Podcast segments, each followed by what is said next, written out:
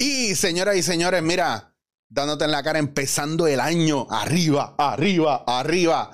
Bueno, señoras y señores, pueblo de Puerto Rico, para que ustedes sepan, esto va a ser un año muy interesante. Yo no sé a dónde me va a llevar, yo no sé para dónde voy, solamente sé dónde vengo y sé que vengo de estar volando mucho y este año no va a ser la diferencia, pero cada vez que tenga break me quiero juntar con la gente que sabe y el individuo, la persona, el maestro que yo tengo en esa butaca ahí al frente, que ya se dio su palo de café, es una persona que vengo viendo hace tiempo de un corillo cafetero, pero de repente lo empiezo a ver en otros sitios dentro de los medios, empiezo a indagar y ahora que estuvimos hablando aquí tenemos más en común de lo que yo pensaba.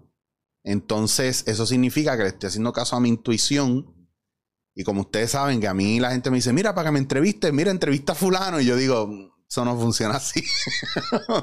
yo quiero tener una conversación sin saber mucho más de esta persona y quiero saber más de esta persona aquí conmigo. Por eso hoy traigo a este invitado que me parece muy interesante dentro de los medios porque trabaja mucho el, el, bastidores.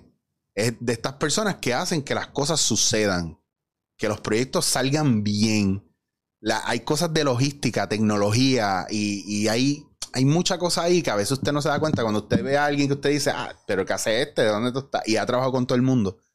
Ese tipo de persona. Esa es la bofeta en la cara que vamos a dar hoy. Así que le quiero dar las gracias y la bienvenida al Master James Lynn. ¿Qué está pasando, papá? estamos aquí, estamos aquí. Te hice el intro porque yo hago intro, yo tengo que hablar algo de la gente sin dar mucho.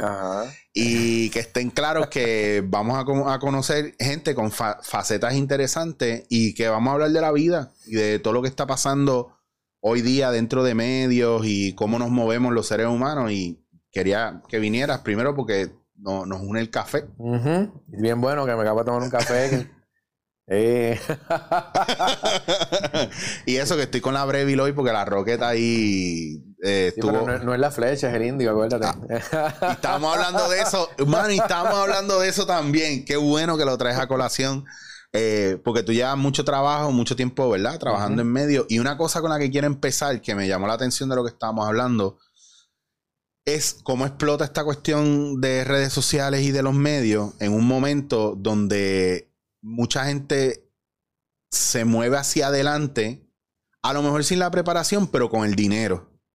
Y que como el dinero ha logrado, ¿verdad?, influenciar mucho en, esta cuestión de redes sociales, porque quienes explotaron como influencers, muchos de ellos fueron chamaquitos que papá y mamá les regalaron cámara, les dieron sus laptops y todo eso, y, y de repente estaban haciendo videos brutales. Yo conozco dos o tres casos así. Pero el conocimiento ¿verdad? O la formación base de todo esto, nosotros nos comimos la miel en sagrado y todas esas cuestiones así para lograr, ¿verdad? En comunicación aprender toda esta cuestión y de repente esto nos decía que la práctica ayudaba mucho a salir adelante en este proceso y tener el acceso a, a los materiales. Realmente de lo que estábamos hablando, tú que estás desde los 80 por ahí bandeando, no te pregunté la edad porque yo digo, no, pues el de los 80 porque te tiene que ser más joven, esto no pasa a los 45 años. Realmente hay una influencia fuerte el dinero, el cambio del tiempo o el conocimiento, ¿qué, funciona más? ¿Qué, ¿Qué pasó aquí? Que las cosas no salieron a lo mejor como nosotros esperábamos después de tanto estudiar y trabajar. No, yo, mira, o, giró hacia otro lugar no, todo yo, esto. Yo, no, yo no, no, dudo que esto es algo que ha pasado toda la vida. O sea, que, que claramente quien tiene más recursos va a tener más acceso a, influencia y a personas y, a, y hasta proyectos. Porque con una de las personas que yo trabajé en un momento dado de la vida, tenía unos clientes espectaculares. Pero es que en el entorno donde él se crió, estaban esos clientes que pagaban mucho y lo conocían. Mm. No era la oportunidad que iba a tener yo haciendo el mismo tipo de trabajo porque yo no, yo no tenía acceso a esa gente. O sea que no me lo llevo tanto tampoco a equipos, sino también a donde, tú te criaste y con qué gente tú conoces. Con el asunto de los equipos y lo que es la, la, tecnología que está corriendo por todos lados, pues, eh, pues algo importante es lo que hablamos ahorita, conocimiento, que hayas estudiado yo cubro, ¿verdad? Yo hago muchos proyectos donde estoy inclusive cuando estoy cubriendo eventos y eso, que veo gente joven con unas cámaras de 5 mil dólares grabando unas entrevistas y sin luces. Entonces, yo estoy haciendo la misma grabación de entrevistas con un iPhone pero tengo una buena luz y tengo un buen color balance en el teléfono y cuando tú ves publicado en redes aquello versus lo que yo grabé, lo mío ve espectacular y Mm. lo, lo otro es leña. Pero tiene una cámara de 5 mil dólares que no sabes usarla, pero tienes el billete para comprarte la cámara y, y decirle al cliente te voy a cobrar 800 por el trabajo. Y a, Claro. me miran raro ya cuando salgo con el teléfono, pero el problema es que yo puedo comparar la calidad y por eso es que vendo el servicio como lo vendo. So, el, el punto es, como dijimos ahorita, no es la flecha, es el indio. Es, es- es si tengo el conocimiento, tengo que aplicarlo. Entonces, si la gente compra los equipos, quizás rechazan a la universidad o no le hacen caso, entiende que es una pérdida de tiempo. Eh, pero eh, estás escuchando los consejos de cuatro gatos que son bastante brillantes Mm, y que han sido muy exitosos en el mundo, pero tú no eres uno de esos gatos. claro. Tú eres un Juan del pueblo con, ¿verdad? Con, con estrategias y conocimientos limitados y no te va a salir igual. O sea, tú no puedes rechazar el conocimiento, porque aunque tú entiendas que la universidad es una repetición o es algo que ya tú debes eh, conocer, eh, no puedes rechazar el conocimiento porque siempre se aprende algo. Y encima de todo, establece relaciones con otras personas, porque este mundo es de relaciones. Que eso está brutal porque, por ejemplo, una cosa que pasa mucho en mi industria, en todo lo que es cine, teatro, televisión aquí, es que cuando yo empecé, ¿verdad? Que yo estaba en la universidad, muchos de estos chamacos que ahora están bien pegados, eran chamaquitos que no tenían ni idea de para dónde iban y, y su entorno empezó a tener posiciones como en agencia, eh, en, en- en- chacho, en publicidad, eh, casting, bueno, gente que no le metió full a la parte de teatro, dirección o lo que sea, encontraron trabajo dentro del medio y a quienes llamaron a sus panas de cuando estudiaban. Claro. y claro, y era como si esa peña se fue moviendo, esa peña o esa piña se fue moviendo junto a ese momento. Entonces sí es un los medios de publicidad, todo lo que es relaciones públicas, todo lo que es eh, red, bueno, redes sí tiene su parte, pero ah, cine, televisión y todo eso dependen también de, de, de quién es, a quién yo conozco y a quién puedo llamar para este guiso, para esto otro, que así era que nos movíamos nosotros antes. Entonces, tú lo ves y con lo poco que tenía, hacía de tripas corazones. Eso es como tú dices, volvemos a lo mismo. Este, no es la flecha del indio. Y eso sí es una parte bien importante que si tú no tienes el conocimiento, tú no sabes qué te da el equipo que tú tienes. Yo nunca he tenido cámaras caras y he tratado de hacer lo que puedo. Bueno, aquí ahora me, me pusiste a mirar lo de las luces. Yo digo, bueno, ¿qué necesito? Eh, eh, dime, habla claro, ¿necesito más luces o acomodar las No, el problema, el problema con el asunto también, que de la parte técnica, hablé- de iluminación ahora, pero Sí. eh, el, el- el exceso de luces es un problema. Claro. Entonces, eh, esas, esas han sido mis críticas precisamente en la televisión. Cuando los canales lo que hacen es un switch y prendes el parque pelota, que prende Wow. todo. Entonces tú no, no hay profundidad, no hay ambiente, no hay. Es, es- se siente frío. O sea, entonces no importa el programa que estén haciendo en el estudio, es dar al switch, prendió todo el estudio Claro. y hacemos el programa que sea. Eh, y esa es la gran diferencia cuando tú lo comparas, tú que viajas mucho a Europa, con la televisión Sí. europea y con algunos lugares en la televisión americana donde se diseña iluminación para el programa. Y eso, pues, aquí, pues, en un momento dado quizás diseñaron, vamos a poner las comillitas, el diseño fue, montamos las luces allá arriba y prende el switch y prendió todo. Ojo, que eso que tú estás diciendo está bien cabrón, porque yo recuerdo en Sagrado haber cogido una clase de iluminación técnica con Tony Fernández y ella nos enseñó la parte técnica, pero José John Park, que hacía, yo, yo creo que tú lo conoces, de refresco de tamarindo, él, él, es, él diseña escenografía y él, y él hace producción de teatro. Entonces, él también nos enseñó a diseñar luces dependiendo de la pieza. Funciona así. Y, y es que, claro, y, y el que no, el que no coge, el que no entiende la parte de cómo la luz trabaja lo, lo emotivo, ¿verdad? Y cómo trabaja, ¿verdad? Se le mete por, por ojo a, a la persona y es más llamativo, o tira para atrás o, o te engancha más. Y es lo que tú dices, y eso son cosas que tú aprendes en la universidad. Bueno, en Sagrado yo cogí una clase que producíamos tres programas en cuatro horas. Mira para allá. cada programa tiene que presentarle a la profesora todo lo que es plan, pero una de las cosas era el plano, el plano de luces que vas a usar para tu programa. Así que terminamos el programa primero, empezamos a mover las luces para trabajar con la escenografía del segundo programa. O sea que se quitaba todo Mm, y se traía todo y en cuatro horas se producían tres programas como de 20 minutos. claro.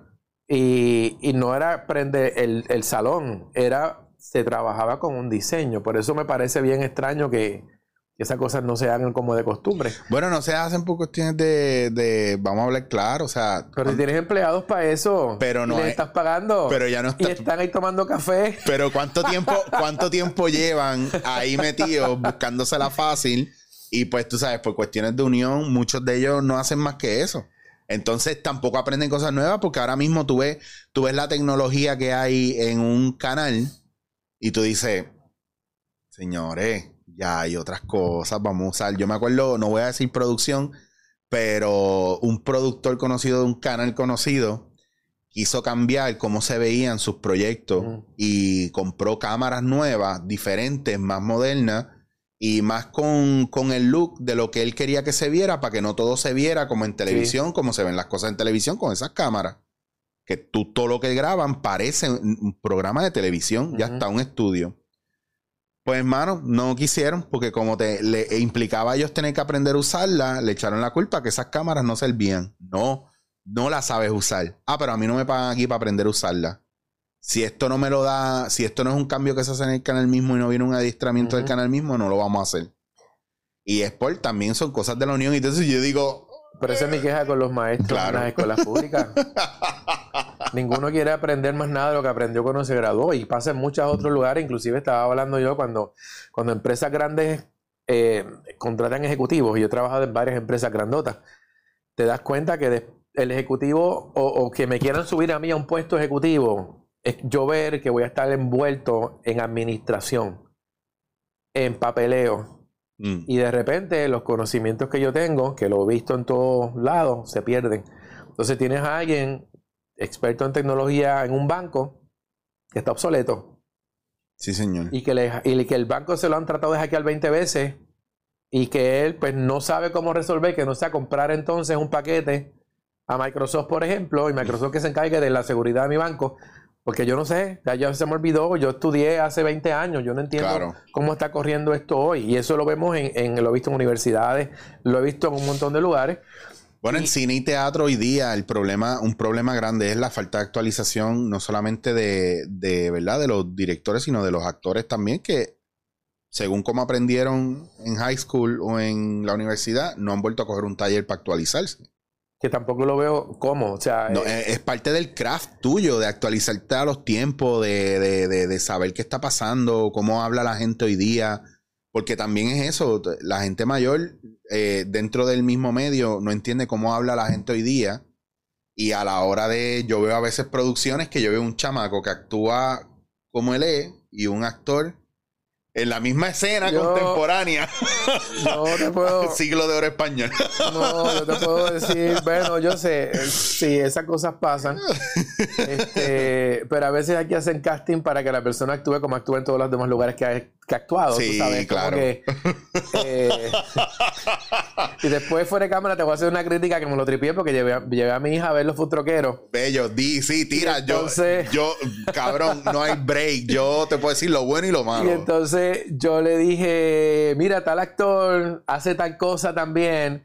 Pero él en las películas siempre actúa igual, es el mismo en todos lados. Pero entonces el chiste con los futroqueros es que él está actuando de él en la película, ya, sabes quién es. Entonces, después yo la miro, ah, bueno, aquí lo, aquí lo cambiaron para que fuera el mismo. Es como que. yo, te puedo, acuérdame de darte chisme de eso después. Y el tipo es súper cool y me cae súper bien. Pero eh, volvemos a que a que yo sé que lo, el, casting de él era para que hiciera lo que típicamente ha hecho en otros lados. Y eso pasa mucho en Puerto Rico. Yo no sé en otros países, pero en, Puerto Rico se da mucho eso, de que te llaman para que seas tú mismo. No te están pidiendo ni te están exigiendo que te salgas de la línea. Ahora yo te voy a hacer una pregunta. ¿Para qué el 100% de la gente usa su teléfono? ¿Para llamar? Bueno, el 100% de la gente tú le das el teléfono y es para llamar. Se supone. Pero ¿cuántos usos más realmente tiene el teléfono y cuánta capacidad del teléfono o cuán versatilidad le permitimos al teléfono en su proceso de manifestación de la tecnología que no, es, es infinita la creatividad en este momento. Y nosotros usamos, yo estaba, ¿verdad? Viendo a un chamaco que, que trabaja tecnología, él es alemán y él decía que nosotros no, como el cerebro, casi como el cerebro, nosotros no, no usamos ni el 27% de la capacidad que tiene el teléfono para hacer cosas. Pues eso pasa con los actores, por ejemplo, en este país o en cualquier lugar donde no tengan un buen director, con un buen libreto, con las ganas de saber que tú puedes coger ese actor y empujarlo a hacer cosas diferentes, porque yo he hecho toda mi vida lo que yo he hecho. Pero aquí yo voy a hacer siempre lo mismo porque nadie me va a ver diferente, pero cuando yo voy a España o yo voy a Perú, a Colombia, yo hago otras cosas. Pero tú te sientes allá más libre que aquí. Full. Por eso. Pero full. Porque entonces aquí, aquí estamos en un espacio que nos sentimos restringidos.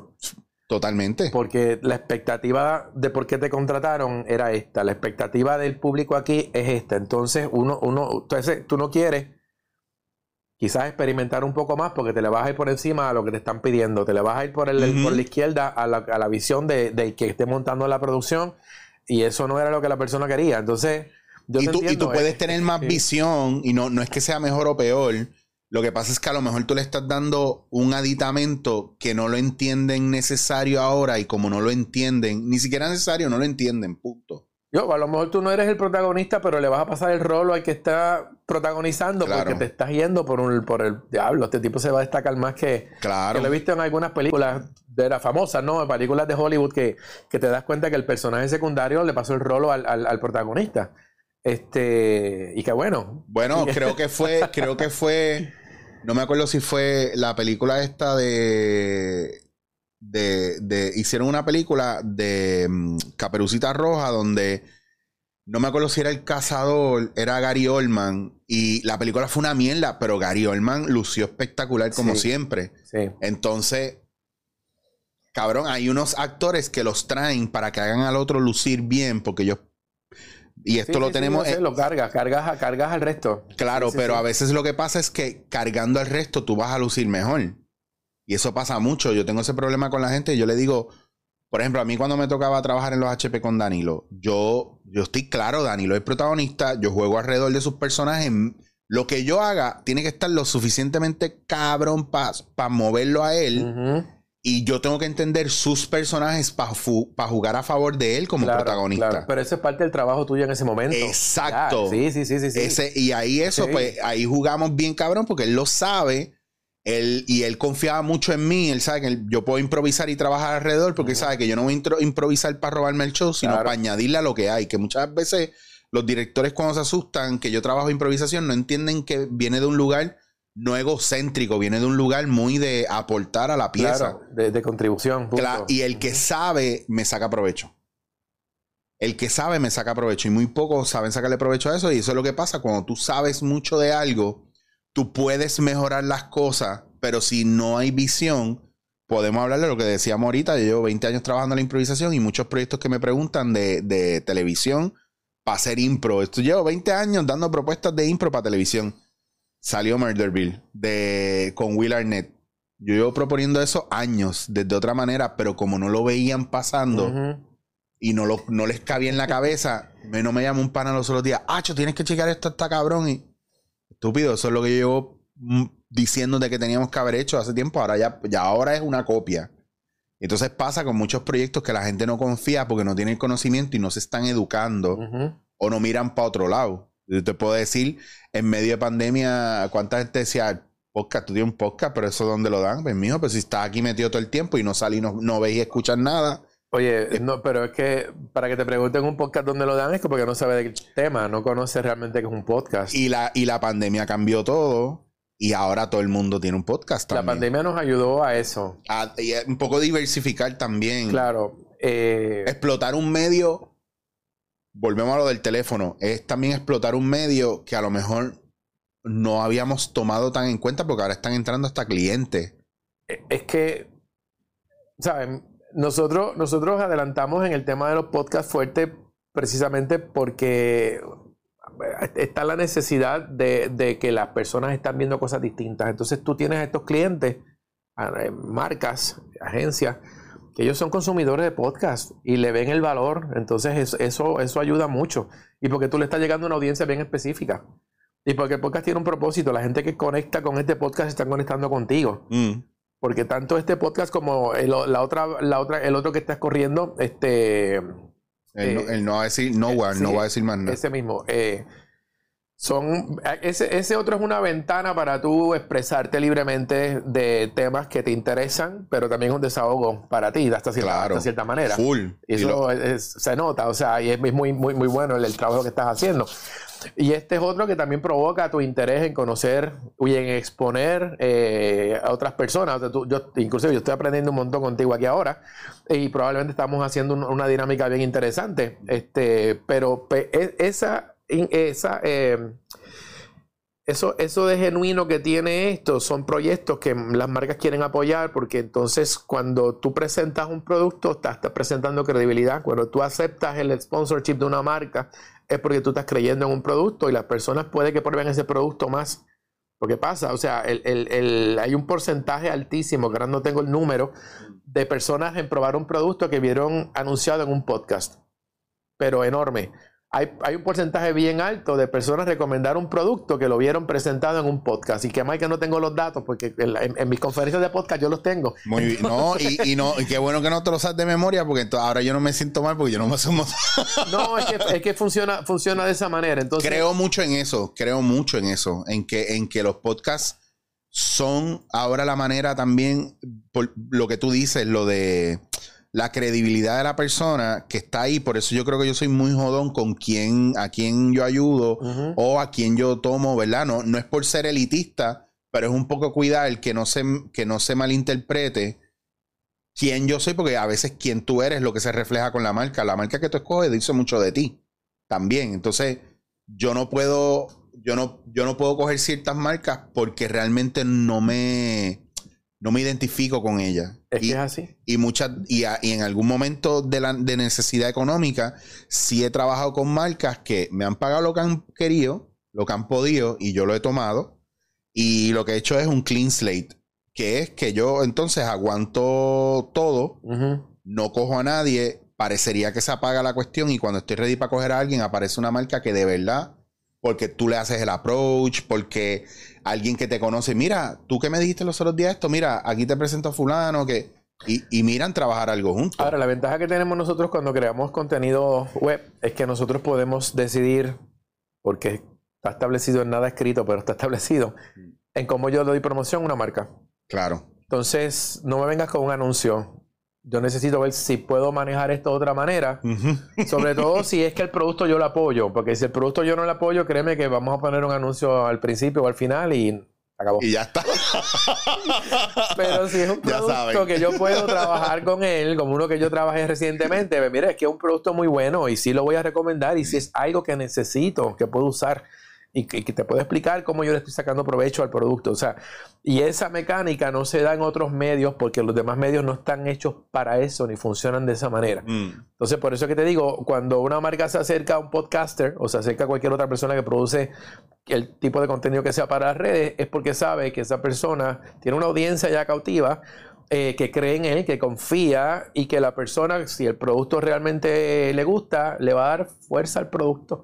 Y a veces uno le tira cosas extra que no estaban en el plan, pero es una pero pues, yo llevo literalmente, yo creo que yo llevo como 15 años con Hernis Wood, los de las gafas y los lentes. Y nosotros a veces con, con Alexi, el de Hernis Wood, yo, a veces yo pasan meses y yo no hablo con él. Pero es la marca que me gusta, es la que confío y han venido otras marcas que han querido... Pero digo, ¿sabes lo que pasa? Que el problema no, ya no es una cuestión solo de lealtad, es una cuestión de que es que no me quedan bien. ahora, es, ahora, es, branding personal tuyo. Sí. Oye, y mira, y tengo, me, me hizo, tengo un pana que, ver, checate esto porque te lo tengo que enseñar. Tengo un pana, la gente que me ha hecho cosas de, de diseño, ¿verdad? Para mí, donde me pone, mira el sticker. Yo sé. El, sticker, tú has visto mi sticker. He visto tu gráfica. Y tengo, y tengo este pana Drago que hace de Spellbook ah, pues mira, claro. mira, mira, pues, hace cosas porque él quiere que yo las pruebe y las vea, pero mira, las gafas y los lentes están puestos ya en lo que yo hago. Entonces, eso también la gente a veces no entiende que, y, y muchos clientes, ¿verdad? De los que están buscando diversificar, no entienden que eso es importante porque hay una cuestión de exclusividad que no necesariamente lo tienes que poner tú, pero, pero va a pasar cuando a ti te gusta algo. Por eso yo no me caso con ningún café. A, a mí me han llamado de diferentes cafés. Yo he, teni- yo he dicho que no, por mucho respeto que le tengo a la industria del café. Claro. Y, y no es por una pendeja que si yo diga "Ah, que me vendo, no me vendo. No, es que em, ya la gente no me va a creer.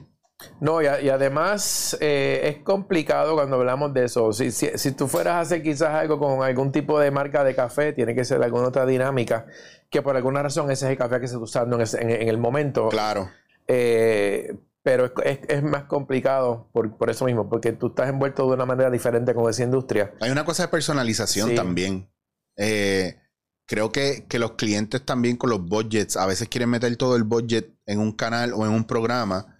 Yo creo que el truco aquí es lo de lo que se habla de no, no, no puedes poner los huevos todos en la misma canasta. Y creo que le ha funcionado a mucha gente el hecho de que está aquí, está acá, está acá. A lo mejor unos cobran más que otros, porque lo veo, pero, pues, Siempre.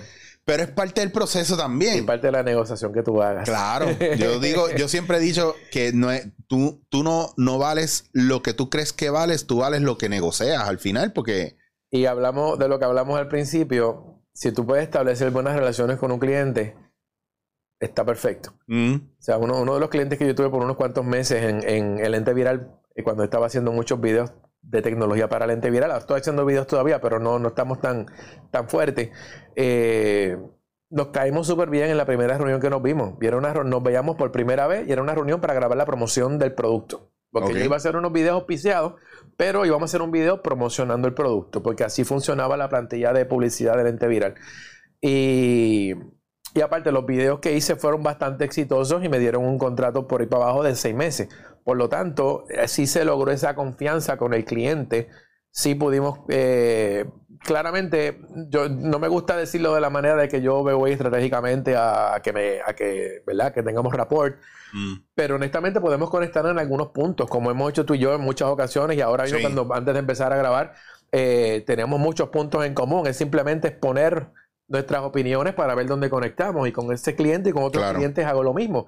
Entonces, mira, pues estamos alineados en muchas cosas, así que se crea una relación diferente y bien distinta. Pero en el momento que mi producto le funciona a tu producto, que esos videos fueron importantes para tu marca, pues entonces ya se acaba de sellar el, el- el- el- el- el pacto. O sea, claro. ya sabes que tú, como te pasa a ti con las gafas, eres un buen vehículo para exponer un producto y para que la gente lo considere. Porque yo no voy a obligar a nadie a comprar un producto, pero puedes considerarlo porque probablemente te puede funcionar. Y esa es la manera en que nosotros trabajamos estas cosas a nivel digital. Sí, que es la manera orgánica. A veces lo, mano, en publicidad hay mucho, hoy día mm, el cliente met- mete mucho la mano sin entender que el cliente a lo mejor sabe de su producto, pero no de cómo se va a mover. Y cuando quiere tener mucho control de eso, se pierde también parte del proceso creativo. Y yo fallo mucho ahí porque yo peleo mucho por mi idea y soy capaz de decir a la gente, chico, pero es que si tú no sabes de eso, pues déjame bregar lo mío. No estás entendiendo lo que... No, yo sé, yo sé, porque nosotros lo que queremos es esto. Y cuando se vuelve así de complicado, yo, te, yo por eso tengo una persona que me brega Ajá, ajá. Bueno, todo eso, porque esa persona pues me ayuda o no está, yo estoy en cómo te envuelvo y te enamoro y esa persona está en el proceso de negociación, y- Negociación. Y, estructura, eh, este, logística, y lo habla conmigo. Y, y yo, si me agito, y- pero ¿por qué me está viendo esta mierda si esto no se hace? Vete, díselo tú. Pero, Vena, créeme, yo, yo no quizás tan fuerte así, pero en uno de mis podcasts de Pásame el micrófono, pues entrevisté a Alex Díaz. Alex Díaz Ah, nos- claro. Alex Díaz me contó, obviamente, en uno Duro. de los momentos en que un cliente le pidió algo bien específico y no quiere salirse de ahí. Y él le dijo, pues dale. Cuando lo llamaron a capítulo a las dos semanas porque habían problemas con la publicidad, él le dijo, yo te dije que no iba a funcionar. Ahora este es mi plan.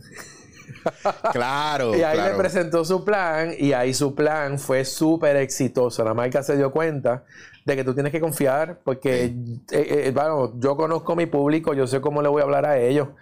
Si me vas a dar un anuncio genérico, para eso ponlo en tu canal y paga el post o paga la publicidad. Claro. Oye, eso, es una, eso, eso está bien cabrón. Lo que tú estás diciendo es bien importante. Te lo digo porque al principio de, este, de esta cuestión yo cogía, ¿verdad? Los, los clientes y me pedían unas cosas que venían, ¿verdad? Con estos chamacos de agencia, son chamacos jóvenes, entienden redes, pero no entienden creo, muchas veces no entienden lo del público y lo que, y quién tú No eres. tienen la experiencia todavía. Claro, entonces no, no tratan de machar una idea que vieron con el resultado, pero no entienden que a lo mejor tienen a- algún componente que no, no va. Ujú. El punto es que llegó un momento donde yo le decía a la gente, ok, déjame explicarte algo. Tú quieres, crea tú me quieres por creativo o tú me quieres por followers. Tú estás buscando crear algo nítido o tú estás buscando seguidores.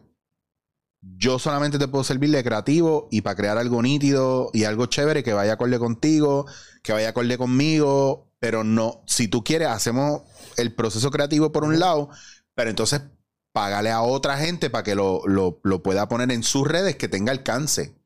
Eso es otra cosa. Y no es tan efectivo. Y no es tan efectivo, claro. Pero de repente pretendían que yo, que a lo mejor no tengo el mismo volumen, ¿verdad? O el mismo número, que yo le vendiera. Y yo digo, si tú me quieres de vendedor a mí, me tienes que pagar un horario en tu tienda o en tu producto para venderte, Sí, porque no, sí. no, en mi, trabajo. en mi página no vas a vender, Ajá. mi página es para hacer cosas creativas o porque tú me tienes a mí ahí. Claro, pero fíjate una cosa, eh, los números son, son este, una ilusión, los números no Claro. significan nada, nunca han significado nada, es la realidad. Todavía hay que creer eso, no conoce bien de cómo funciona la web ni las Mm. redes sociales. Y eso lo digo tranquilamente, porque el que se crea que eso es valor, ahí no hay valor ninguno. Dame un, hazme un favor, voy, quiero hacer un close-up tuyo diciéndole a la cámara, gente, bájense de la nube, los números son nada, por favor, porque esto... Pues definitivamente es real, los números son una ilusión, los números en redes sociales son una ilusión total, ahí no hay, eh, no hay valor, no hay valor de ningún tipo. Lo que hay valor es en el asunto de las interacciones que se dan en una cuenta de redes sociales, en los comentarios, eh, y lo otro que muchas personas todavía no miran, y cuando Twitter empezó hace muchos años a convertirse en la red fuerte de influencia, eh, Twitter a través de, no Twitter, vamos, aplicaciones que medían el valor tuyo como influencer, que las hay todavía, pero en aquel momento había una bien famosa que se llama Cloud. Tú Mm, simplemente actabas tus cuentas de redes sociales a Cloud y científicamente decía dónde tú eras influente. No tenías que inventártelo. Entonces yo podía leer el cloud tuyo y saber si te puedo contratar por unas influencias que tienes específicamente en unos grupos, pero medía también la calidad de tus seguidores. Cuando tus seguidores son presidentes de empresas, vicepresidentes, ejecutivos, son personas con educación, eso eleva bien brutal el valor tuyo. Y yo puedo tener mil seguidores, pero son de calidad. y le Claro. paso el rol al que tiene 500 mil.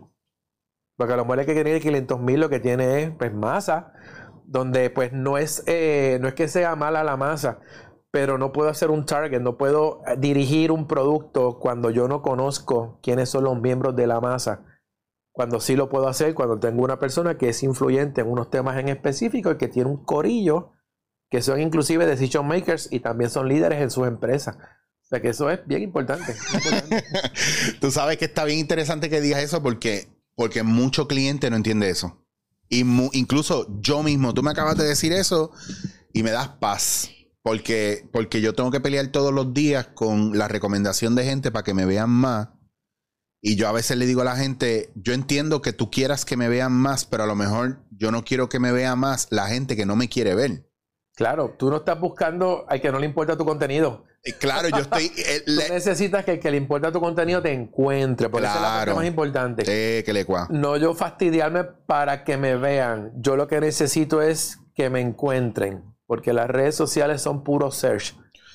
Y Sí, pura señor. recomendación, porque ahora todas las redes están recomendándote cosas similares a las que te gustan. Claro. Por lo tanto, ¿verdad? Yo, la gente se queja mucho, pero yo creo que hoy día se- tenemos un espacio, hace unos meses, donde nos es más cómodo encontrar gente nueva o gente nueva nos encuentre que antes. Y yo creo que las redes lo están haciendo porque ya estaba saliéndose de control el asunto de, de, Oye, te voy a decir una cosa, el viaje de de, los- manejar el contenido. el viaje de los algoritmos a mí me parece espectacular por una sola cosa, porque te va a decir en la cara qué es lo que tú estás consumiendo. Y te está presentando lo que tú eres. Y a mí eso me encanta. Yo le digo a la gente, ¿tú quieres saber lo que tú eres de verdad? ¿Y tú quieres saber si tú eres el problema de por qué los medios funcionan como funcionan? Chequea tu algoritmo a ver Mira qué te lo que te está ofrece. recomendando el sistema. Y, y te lo está recomendando no por otra cosa que no sea porque eso es lo que tú ves. Eso Por es lo que tú buscas. Sí, pero lo que tú has hecho. Pues a mí me encantó lo que, lo que pasó eso de Sony con el, con el, con el rapero de, de inteligencia artificial, que yo tengo un amigo que es rapero de toda la vida, que ha cantado hip hop toda la vida y puso, mira qué fuerte que Sony ha cortado vínculos con este programa de eh, inteligencia artificial que hacía canciones de acuerdo a lo que estaba de moda en el algoritmo. Y resulta que tuvieron que cortar porque era muy fuerte y muy asqueroso y muy nasty y muy, y muy visceral y pues es un reflejo de la humanidad ahora mismo. ¿De dónde sale el algoritmo? ¿De dónde el algoritmo consigue esa información?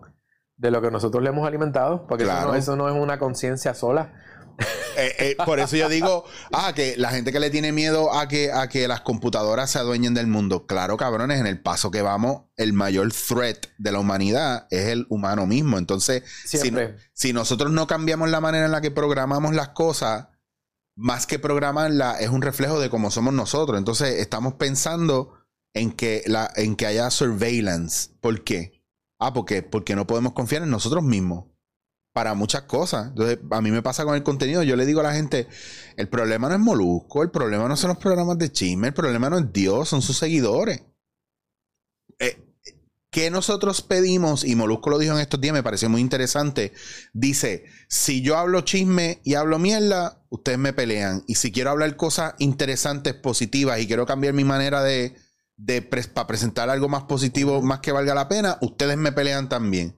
Entonces, ¿por qué nos estamos tan reacios al cambio? ¿Me entiendes? Porque estamos tan reacios. Es que hay un choque, porque mira, cuando tú tienes una persona que está acostumbrada a, estar envuelto en controversia, le va a costar trabajo ponerse serio porque la gente no lo está percibiendo como que tiene, que tiene el, el, el, standing o, o el, conocimiento para hablarnos de cosas más serias.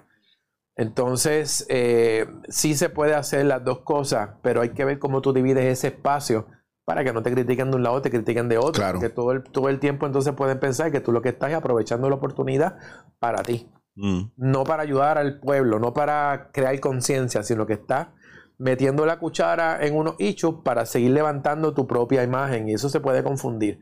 Y, y es cool, yo no le tengo ningún problema con él. Claro. Este, cada cual levanta su negocio de la manera que sea. Sigue siendo un fenómeno del tiempo del medio y de haber aprovechado. Por eso, pero era una persona que estuvo siempre un poquito al frente en mirar unas cosas y en atreverse. Claro. Y eso, pues, es, bueno. A mí me gustaba escucharlo cuando estaba de noche.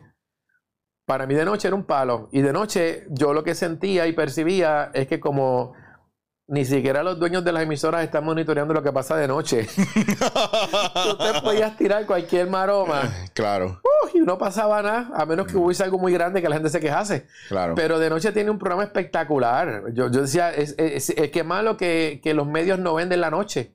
Radio no vende la noche. Claro, y que me parece brutal porque yo esperaba de noche para escuchar los programas que me gustaban. Es que hay una... O turnos de madrugada. De noche hay unos turnos con unas audiencias enormes. Porque yo también trabajo con otra emisora que yo una vez dije tranquilamente al frente de todo el mundo ahí, más que la mañana, el programa de la noche tiene más, más seguidores online, tiene más conversación, tiene más... Eh, pero ustedes deberían vender la noche. O sea, ¿por qué no venden esos horarios? Pero ha sido toda la vida. Yo, yo tenía un programa en Radio Isla sobre redes sociales y, era un programa que le ofrecimos a la emisora, véndelo. Porque tenemos una audiencia, el segundo en rating era el, el WKQ. Mm. Y estaba grabada a esa hora. Era para allá. Entonces nosotros estábamos en vivo. Eh, se llamaba en vivo y online, by the way. Este... valga la redundancia. Entonces, después, cuando terminemos, te voy a enseñar el podcast, porque yo, yo bajaba los. Eso fue hace como 12 años, 11 años.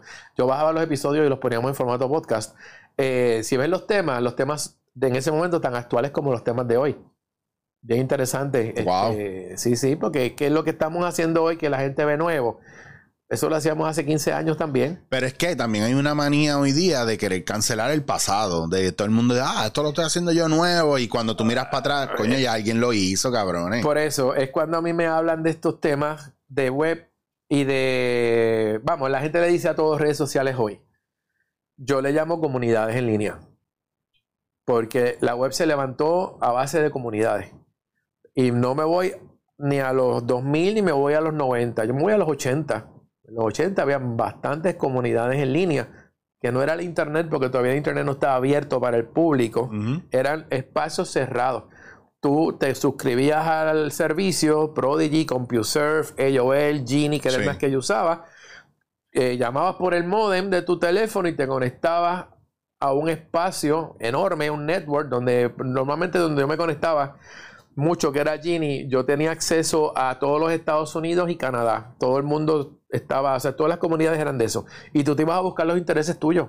Habían foros, habían chats. Los chats se programaban como si fuera televisión. A las 10 de la noche los lunes hablamos de esto en el, en el cuarto número tal. Mm. A, a- a tal hora hablamos de este tema en el cuarto número tal. Modera fulano que es un experto en no sé qué. O sea, lo mismo que estás viendo tú en redes sociales. A un Twitter Space a las 11 de la mañana con un médico hablando del COVID. Es el mismo asunto que hacíamos en los 80. A tal hora hay un chat con fulano sobre un tema y todo el que le interesaba, ¿verdad? Anotaba la hora, llegaba allí, se conectaba, Claro. participaba. O sea, todo eso viene, inclusive en ese momento habían personas que tenían buenos nombres, eran los que nosotros mirábamos. Hashtag influencer, o sea, Mm. el tipo tiene un conocimiento que uno va y aprende, y uno va y debate, y uno va y, y y comenta. Entonces eh, se, se crea un aprendizaje 360. El que sabe llega, aporta.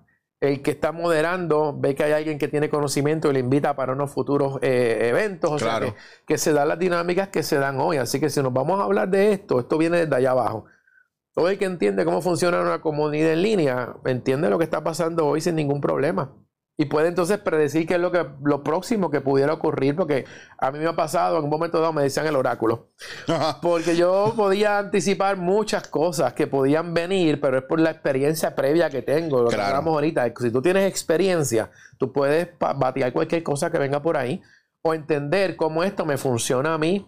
Porque no todo lo que está online me puede funcionar a mí como persona ni como empresa. Hay gente que abre un TikTok por abrirlo, pero ¿qué estás haciendo tú en TikTok? No es que todo el mundo tiene TikTok. So, este, Pero, ajá, yo. ¿Qué se supone que, tú, que te pase ahí? O cuando una compañía quiere ser influencer, tú eres una empresa, tú no puedes ser influencer.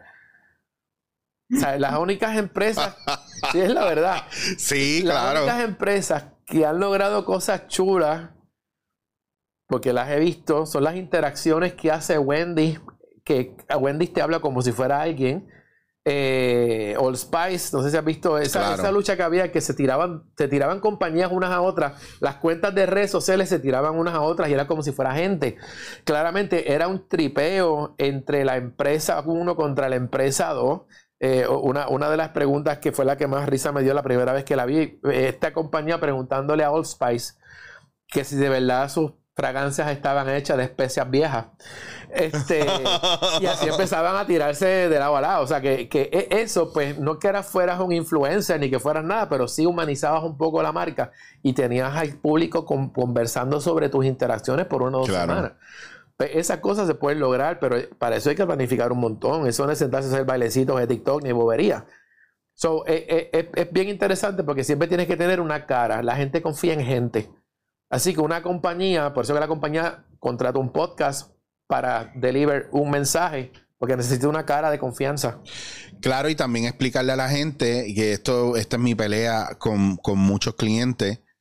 eh, cuando tú, cuando viene una cerveza, cuando viene un licor, cuando viene eh, un restaurante de comida rápida o marcas que tienen competencia dentro del mismo renglón o dentro del, del- del- del mismo producto o productos parecidos, el- el- la persona que va a hacer cara va a pedir un fee de exclusividad y de imagen. Y la gente no entiende que si yo hoy estoy trabajando con X marca de cerveza, ya las demás marcas de cerveza, aunque esté entre ellas mi favorita, el me cancelan. cancelaste el resto de tu oportunidad. Y la gente, cuando viene a la mesa de negociación, que tú le dices, bueno, sí, el video te vale tanto, pero el talent fee, los, el dere- los derechos de exclusividad y de imagen valen tanto que a veces es más de lo que te va a costar hacer el video. Y es como que, baja, pero qué cojo, pero quién cara, pero quién tú te crees que. No, Y- mira, y- y una, y una cosa que está mencionando ahí está bien interesante. Cuando una compañía se acerca a donde mí para yo hacerle un proyecto para redes sociales, sobre todo que van en mi canal, primero yo soy el creativo. Claro. Yo soy el videógrafo, yo soy el editor, yo soy el que escribe el copy, yo soy el que estoy publicando en los horarios correctos para darle alcance a ese producto. Si tú le fueras a pagar eso a cada una de estas personas, la producción se te ve en 7 mil pesos o en 10 mil. Cómodo. Yo no te estoy cobrando eso. Y eso está barato. Con lo que yo he visto, está barato. Por... Yo no te estoy cobrando esa cantidad. Yo te estoy cobrando una cantidad que yo entiendo que es justa porque todo ese proceso no lo estás creando tú. Entonces, es una ventaja para clientes que no tienen agencia de publicidad, que no pueden crear todo ese montaje por eso tiendas pequeñas o tiendas medianas llaman a influencers para que le creen contenido porque le estás creando la campaña. Mm. Estás creando una puerta de oportunidad para poder quizás estimular. Como yo digo, tú puedes seguirlo por ahí para abajo si quieres. A mí hace, bueno, este año, a principios de este año, una, una marca de telecomunicaciones me auspició eh, el evento que yo viajo a Las Vegas todos los años, que es el CES. Y otra marca de comunicaciones para la cual yo le estoy proveyendo un producto gratuitamente para uno de sus canales se queja Ah, es que nos hemos dado cuenta de que esta marca te está auspiciando. Ajá. Este, no, porque entonces no puedes tener eh, eh, programas tuyos en nuestro canal. Y yo, bueno, yo te estoy regalando mi contenido para tu canal que está vacío. Y esta gente me está pagando. Si ustedes me van a pagar, negociamos algo. Lux.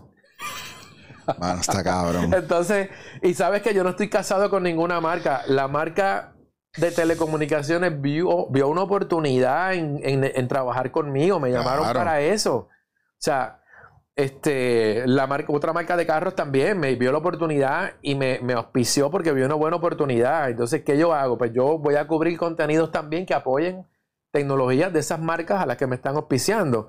Porque pues de alguna manera quiero darle valor también a ellos dentro del espacio y le creo unos contenidos para ellos dentro del evento. O sea que no es que estoy en un evento auspiciado por una marca y le pongo mi loguito a los videos. Eso no, eso no genera nada, eso es una estupidez.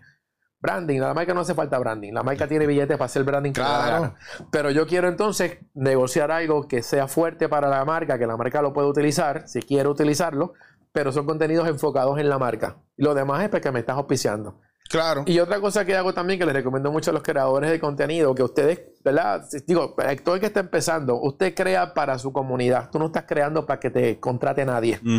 Correcto. Tú estás creando porque tienes la necesidad de expresarte. Ya está. De que te gusta compartir esto con la gente y lo disfrutas.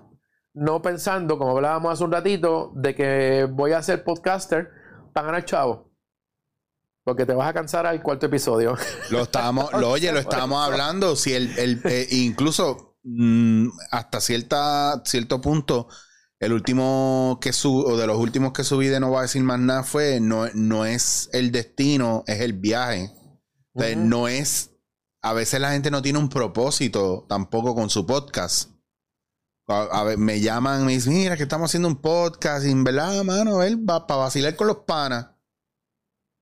No puedo ir, cabrón. Yo estoy bien ocupado. Yo no puedo ir a vacilar con tus panas porque he estado en un par de podcasts que yo he sido el primero de esa gente y uno dice, pues para bregar, porque bendito, los chavales están y no sale.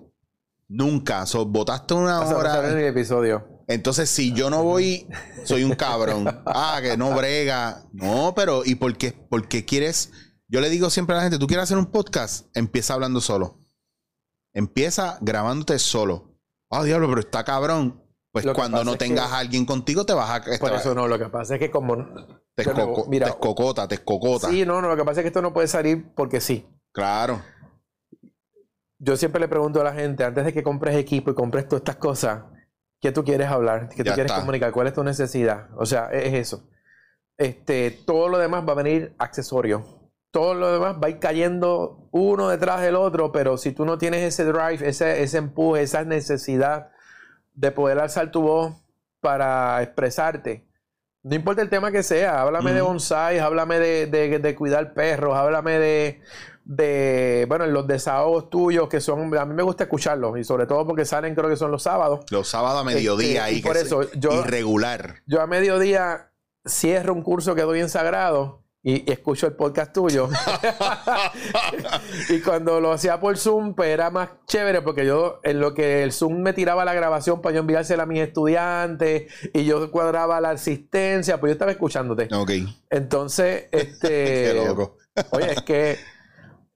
De nuevo, me, me, parece que cuando el contenido es importante, yo lo comparto. Escúchate esto. O por lo menos uno, uno, uno ¿verdad? Va viendo cosas de uno mismo reflejado en, los comentarios que tú puedes hacer. Entonces, quizás para ti es un desahogo, pero para mí es un alivio escuchar a alguien y cómo resolvió un asunto que a lo mejor yo sentí en algún momento dado. Y he sido transparente con eso porque siempre les he dicho, yo creo que desde... Yo, ¿Sabes lo que pasa, mano? Que yo empecé en, en medio de la pandemia a curar el contenido. Y decidí que yo quería hacer dándote en la cara y quería hacer, no voy a decir más nada, pero quería tener el canal no para que la gente viera videos cómicos de Chicho, sino para que vieran contenido de diferente tipo o por ahí más o menos de, este, de esta índole. Bien pocas veces pongo un blog, yo pongo lo que me da la gana, pero le, siempre le dije a la gente, voy a ser bien egoísta con esto, voy a postear cuando me dé la gana, voy a hablar de lo que me dé la gana, no me interesa hablar de tendencia a menos de que me salga del corazón algo importante de hacer. Así que si usted quiere saber cuándo yo publico o cómo yo publico, suscríbase, déle a la campana porque yo no lo voy a avisar. Pero ahí estamos hablando de lo que dijimos ahorita de la separación de Molusco con sus temas. Okay. Tú mantienes la comedia en la televisión, en el teatro, en el cine, pero en las redes estás tirando otra cara. Esa cara te valida como profesor de teatro, esa cara te valida como, ¿verdad? Como coaching. Esa cara, esa cara empieza a validarte como, ¿verdad? Como alguien de confianza en otros temas que son parte de tu trabajo, que son cosas que tú haces y de repente tienes realmente unos espacios que no coexisten uno con el otro, pero sigue siendo tú. Mm, tú, tú en las tablas tú en el medio digital y no significa que no puedas hacer comedia online porque la puedes hacer. Yo no sé si tú tienes un TikTok. Pero tú, podías explotar un TikTok bien brutal. Chacho, lo borré. Pues imagínate. Me asusté y lo borré. Pues, y, yo tengo, yo tengo varias fórmulas para lo que yo hago tenga éxito en un TikTok. Lo que pasa es que no me he sentado a producir ese contenido. Y, me cuesta, es eso. Entonces... Me cuesta, me cuesta, me cuesta. Bueno, antes de venir para acá, antes de, de tú y yo grabar, yo estaba hablando con una amiga y me dice mira, pero ¿qué vas a hacer con lo de los talleres? ¿Los quieres montar? Y yo digo, mira, te voy a decir una cosa. Yo estoy haciendo tanta cosa ahora que a veces no me da el tiempo ni para pensar. Entonces, saber que yo tengo que sentarme, organizarme para producir algo. Eh, con un taller yo tengo que buscar el local, preparar el arte, eso murió allá arriba, preparar el arte, hacer 20 mil cosas para entonces sacarlo a publicidad y estar pendiente a la gente que me escribe que necesita información. Para mí hacer un TikTok es pensar o hacer un video es pensar qué voy a hacer. Si pasa orgánicamente lo hago, pero después viene el, clásico.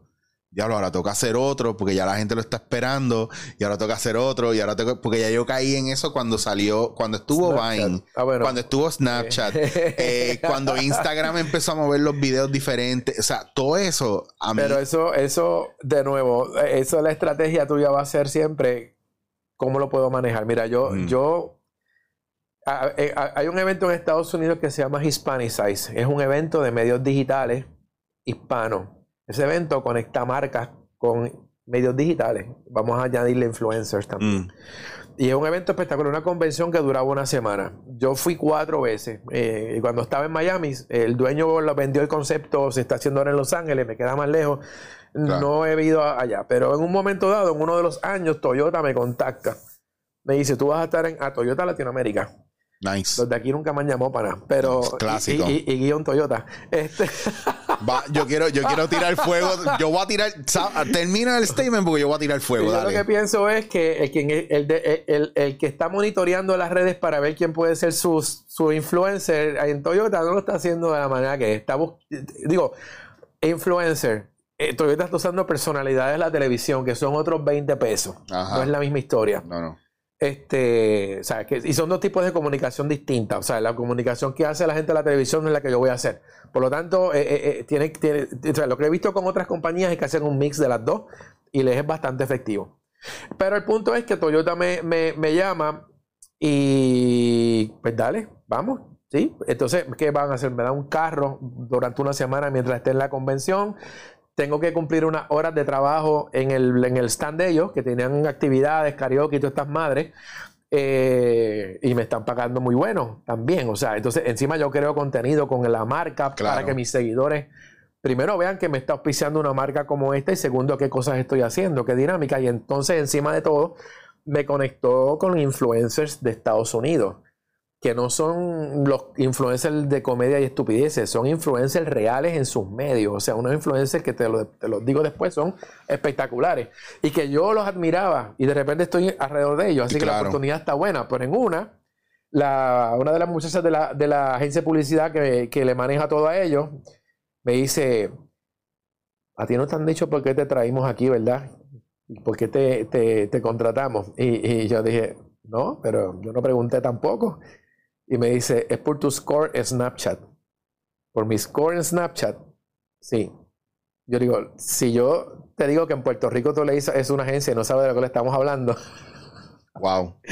y en ese momento ya hacía mucho Snapchat, pero ya hacía Snapchat tipo videoblog. Y entonces te digo, a mí, yo prendo como pólvora. Cuando se me enciende la jodeína, yo te puedo estar tirando todo el día, pla y pla y pla. Entonces, usando todos los mecanismos que tiene Snapchat para videitos más rápidos, más lentos. O sea, cómo yo uso los filtros de manera creativa para comunicar un, mensaje. Y era pla, pla, pla, pla, pla. Pues sí, tenía bastantes seguidores que generaban bastante influencia conmigo y mi score en Snapchat estaba bueno. Y eso, para que tú veas, ellos están monitoreando todo. Y para que tú le digas a alguien que me estaba monitoreando mi Snapchat, una empresa de afuera, no de aquí local. Y, obviamente vieron, vieron mi website, vieron mi Instagram, obviamente vieron, vieron el resto de lo, de, lo, de lo que yo tenía. Mira, me contrataron dos años consecutivos. El tercer año ya estábamos en, el asunto de que se movió para, para, para Los Ángeles la convención y no, no iba a ir para allá. Le dije que no, que no, no, iba, no iba a estar en el... Pero está brutal que, que yo no sé si quiero barrer el piso con la gente aquí, pero bueno, mira. No, no, estamos en un modo educativo. Esto es un modo de exponer cómo funcionan las cosas, cómo deben estar trabajándose. Y, y, mi preocupación siempre cuando trabajo con marcas es cómo yo puedo realmente hacer un delivery que apoye el producto.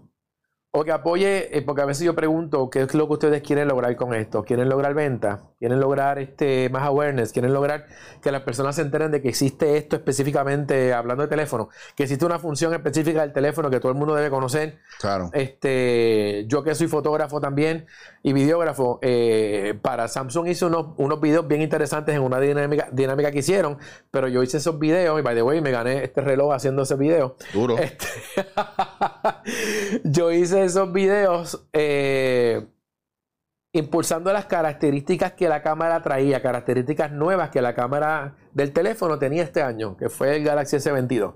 So, esa era mi preocupación, producir un contenido que elevara el producto, porque esa era nuestra misión allí como creadores realmente. A mí me gusta, yo, yo soy friki de la tecnología y todo el mundo ya sabe que voy por esa línea y que yo no bebo y no bebo mucho. No, y no digo no bebo porque sí bebo, pero no bebo mucho y es raro. Y yo tengo un coco con que la única cerveza que a mí me gusta es Estrella Galicia. y tengo un mate cabrón con Estrella Galicia. Y ahora he probado la Alhambra allá, porque al lado donde yo vivo en Barcelona, en el sitio donde yo voy, todos somos de Estrella Galicia, pero está entrando fuerte la, la Alhambra, pero, pero ahí tiene una botella verde nueva que eh, tiene otro tipo de de procesamiento diferente. Entonces la trajeron para acá también. Yo tengo una pelea brutal porque todo el mundo sabe y está obsesionado. Ahora yo voy a sitios que tienen Estrella Galicia y me ven y me han visto que yo lo he puesto en mi red y ponen, mira, tengo Estrella Galicia ahí, por si quieres una. Y yo digo, ah, me la voy a dar. Y eso es algo bien interesante y me di cuenta que después de yo estando allá a taguear mucho a Estrella Galicia de Puerto Rico, que tienen un Instagram, no lo ven no lo ven. Haciéndole publicidad gratis, no lo ven. Los de allá me han reposteado más veces. Y el de acá, yo te puedo enseñar ahí como el no visto, pero por montones. Porque, no porque me tengan que ver o no.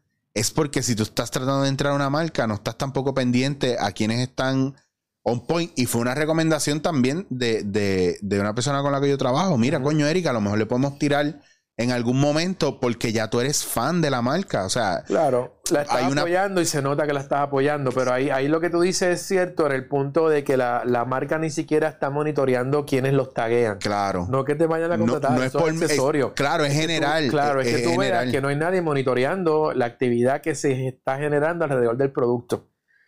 Pero a veces lo que pasa es que hay compañías que activan esos monitoreos porque viene una campaña Claro. Porque tienen una necesidad. No, y lo que deberían hacer es hacerlo 24/7 todo el tiempo.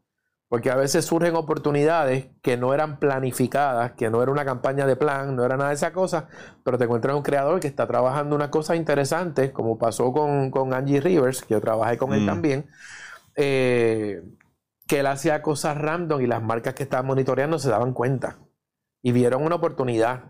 Y cuando agarraron la oportunidad con él, explotaban las ventas, porque entonces una de las cosas bien interesantes con él en un momento dado es que ese tipo generaba ventas.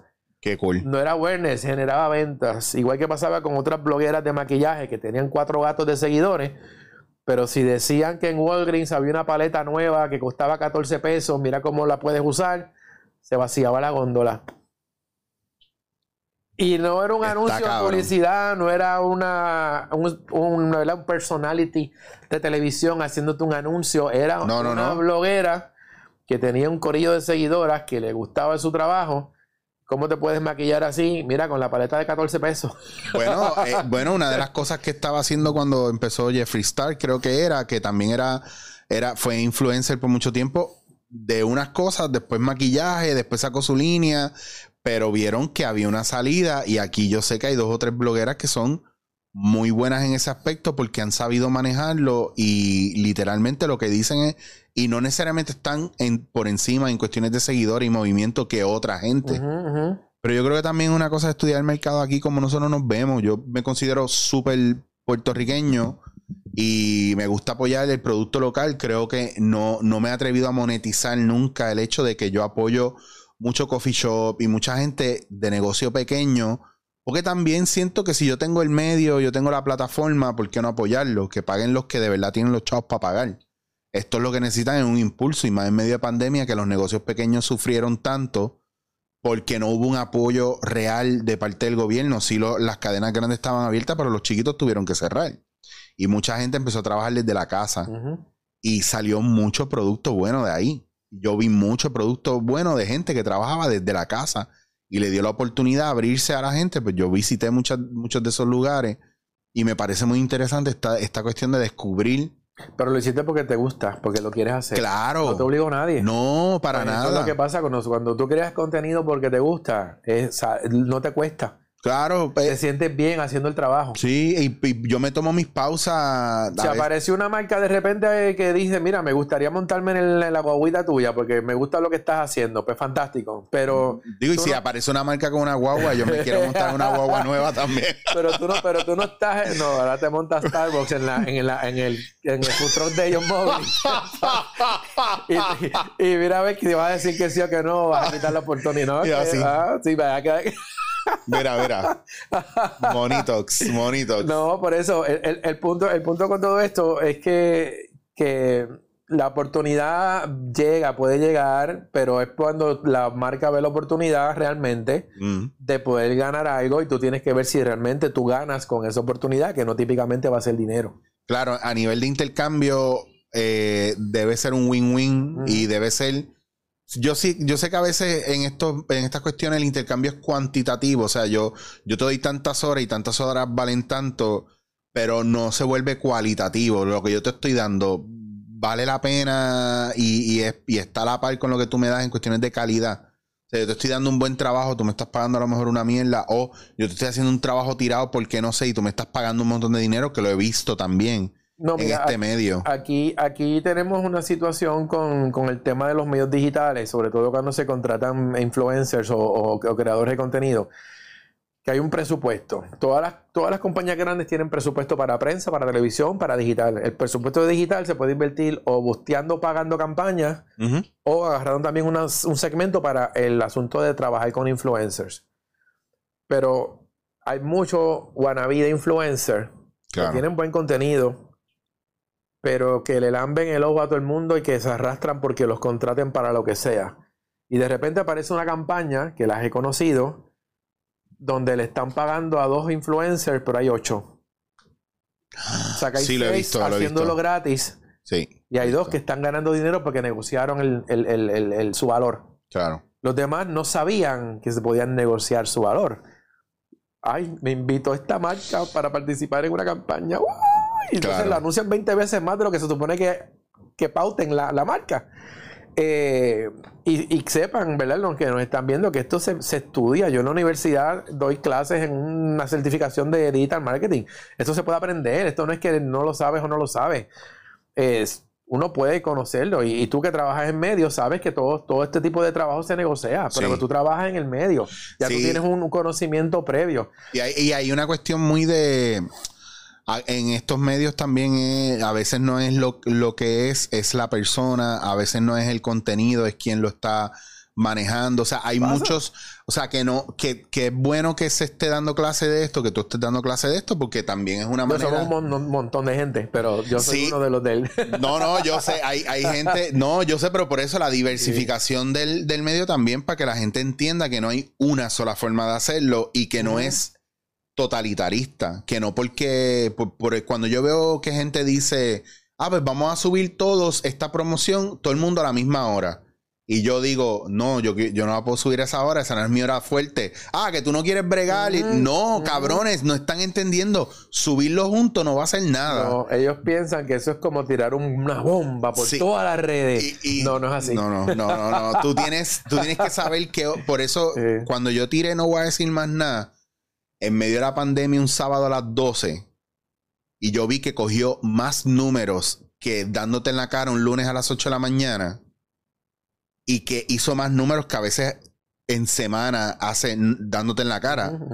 Yo dije, aquí está pasando algo, pues yo tengo un público a las 12 del mediodía los sábados. Y ese es tu horario. Y ese es mi horario. Nadie se puede copiar porque eso no necesariamente me funciona a mí. Ya está. Por eso cuando me dicen, ¿cuál es el horario correcto para publicar en redes sociales? Experimenta eh. con tu comunidad. Porque yo no la conozco tu comunidad. Mira, yo he sabido subir un reel a las 7 y media de la mañana que explota y si lo subo a las 8 no tiene el mismo, se perdió. Me pasó con uno de mis clientes que le dije, esto tiene que salir a las 8 y media, a las 8 y media fue que le dije. Lo tiraron a las 10 y pico. Pero ¿por qué lo tiraron a las 10 y pico? No es que primero tenía que salir en tal sitio. Perdimos el, perdimos el. Perdiste la ola, estás en el agua, pana. ¿Qué estás en el agua? la oportunidad. Eso mismo, perdimos la ola. Perdiste la ola, cabrón. Salte del agua. Ven mañana si puedes. Y lo bueno de las redes sociales es que tú ves los números, ahí está la prueba. O sea, sí, nos estrellamos big time. porque esto no podía pasar a esta hora. Entonces, yo de nuevo, yo, yo, yo trabajo con mucha gente. Y tengo acceso a los canales de muchas personas. Mm. Yo obviamente soy bien ético, yo no comparto información con nadie, esa es mi salsa secreta. Pero como yo tengo acceso a, a muchos creadores, yo sé dónde está la ola de boricuas, la ola de boricuas que le importa X cosas, a qué hora están, dónde están las mujeres metidas, porque yo veo muchas cosas. Sí, sí. So, que a mí se me, se me hace todavía más importante y fácil el, el decidirte, esta es la hora que te conviene a ti, o vamos a experimentar con este momento, o vamos a ver qué está ocurriendo en redes, porque ayer nos hubiésemos frito todos porque Bad Bunny estaba haciendo un escándalo. Claro. Eh, y esa era lo que estaba ocupando la atención de todo el mundo, así que tú aguantas un post o lo tiras más adelante. Eh, o como le pasó a unos amigos sandwicheros famosos, que bajo una tormenta que había en Puerto Rico ese día, salió un post, en este día tan soleado, qué mejor que tomarte un refrescante frappé de no sé qué. ¿Por qué? Porque ese post estaba preprogramado. Nadie estaba atendiendo a lo que habían preprogramado. Tú no ves que está cayendo una tormenta espectacular y posteaste en todas las redes que estamos todos disfrutando de un día soleado en Puerto Rico. O sea que, que hay mucho niveles de atención que hay que mantener en esto, pero eh, realmente eh, lo que le funciona a uno no le funciona a otro y cada cual conoce su corillo, conoce su tribu, su comunidad. Por eso te dije, señorita, nosotros cuando hablamos de redes sociales tenemos que irnos a la base. Estos son comunidades en línea. ¿En qué momento mi comunidad está más fuerte? ¿En qué momento mi comunidad tiene una necesidad? ¿En qué momento? Igual, tú creas contenido ya pensando en eso que te están escuchando. literal. Y tomas en consideración eso cuando hablas y cuando haces tu trabajo. Que es lo que hago yo también. O sea, por eso me pueden dar el mismo trabajo a cinco eh, creadores de tecnología y cada uno lo va a hacer diferente. Sí, yo creo que es la parte más brutal que me encanta de todo esto porque estamos todos trabajando para la misma marca, pero cada cual ha hecho algo distinto. La marca debe sentirse muy feliz que no tuvo que pagar mentes creativas para parir cinco ejecuciones diferentes. Claro. Este, Y lo más que me encanta ahora es, es ver cómo todo lo tiran con un teléfono en vertical. Porque eso era impensable hace, hace unos años atrás. A mí no me gusta mucho el tema vertical. Lo he estado utilizando últimamente este, porque las plataformas le están dando y esto es un secreto para todo el que quiera, no secreto, lo saben que trabaja en esto, pero sé que hay gente que trabaja en esto, no sabe lo que, lo que es esto. El propio Facebook le está dando más eh, alcance a los videos verticales que a los horizontales. Hace como cuatro meses empezaron a darle bien duro a eso, pero bien duro. O sea que si tú para Facebook me zumbas un video vertical, no en, no en Reels ni en Stories, zúmbamelo normal, va a tener más alcance que el que zumbe horizontal. Y eso va a estar corriendo por una buena temporada ahora. Wow. So es subir un video de manera vertical y no horizontal. No es ponerlo en Reels, no es ponerlo en. Bueno, lo puedes poner en Reels porque te va a dar, pero si lo que quieres es un video largo, un video explicativo, un video, lo puedes subir vertical y va a tener más alcance en este momento. Bueno, sabes que yo dejé, literalmente, hubo de un tiempo para acá, yo solamente por mover números y algoritmos, yo dejé de publicar cosas personales mías eh, me di cuenta que a nadie le interesa mucho mi vida, dependiendo de lo que sea, menos que no sea un chisme. Y empecé a poner, obviamente, como ha hecho el 70% de la gente que está en Instagram, videos cómicos de otra gente. Literalmente un repost constante. Lo pongo en reel. Ese reel lo subo, a, lo pongo en mi feed normal.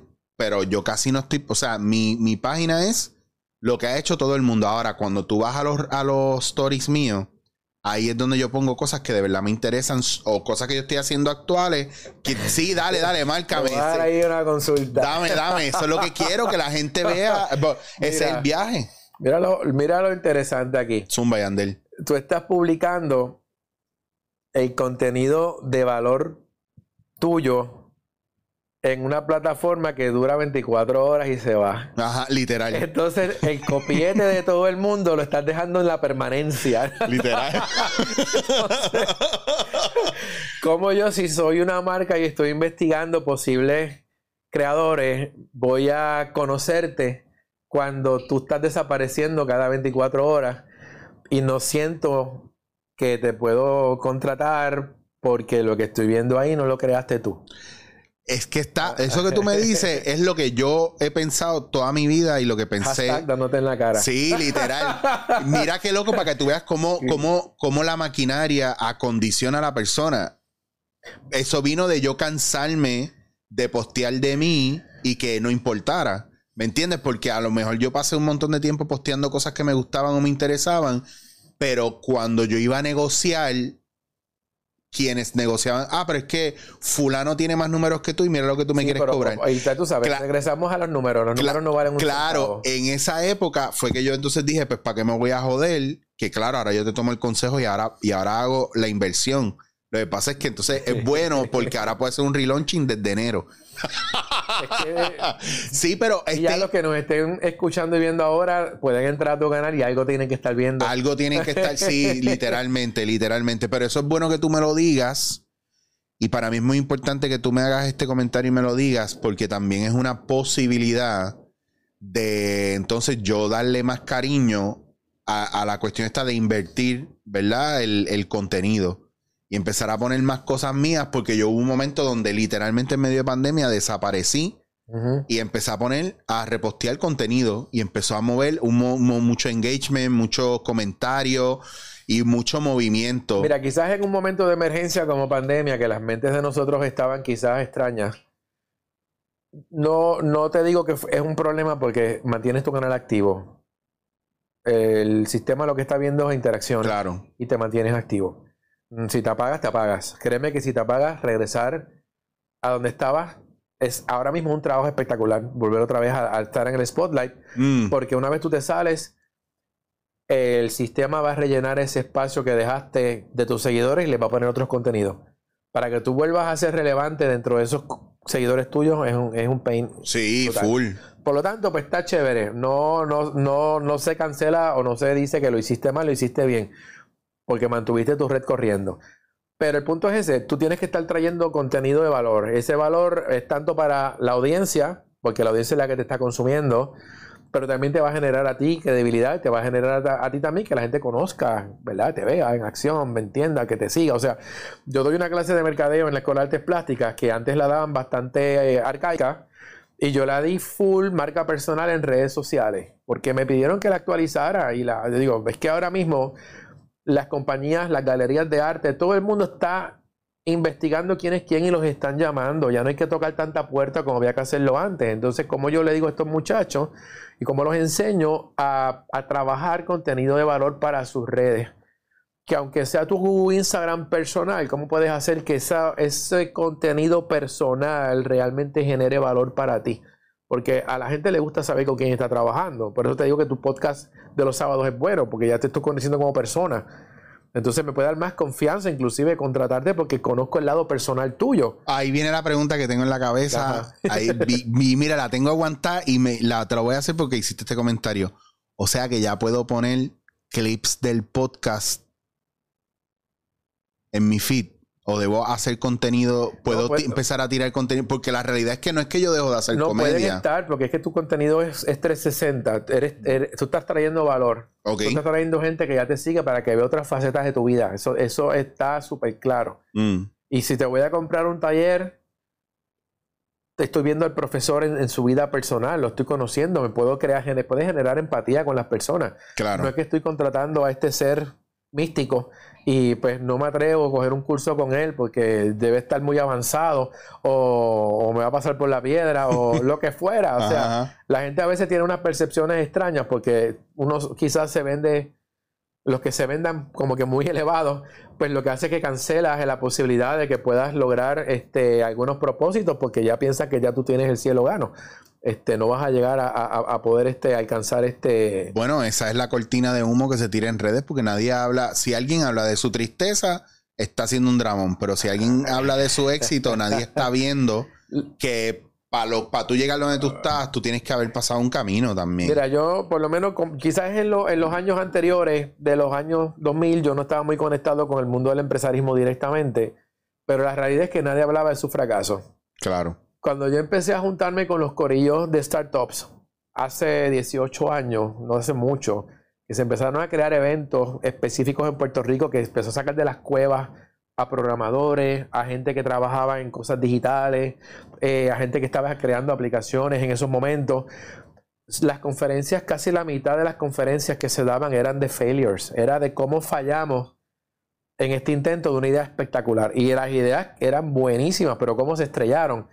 ¿Y qué estamos haciendo ahora? Entonces era bien interesante porque nos estaba diciendo, es válido que te estrelles y que, y que, oye, vamos a aprender de los fracasos de los compañeros.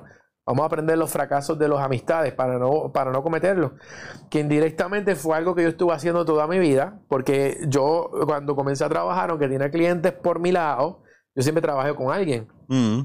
Y a veces yo llegaba a mi casa comentando que qué bueno que el problemazo que pasó hoy le pasó al jefe, porque cuando me toque a mí, ya yo sé que ese tipo de invento no se puede hacer de esa manera.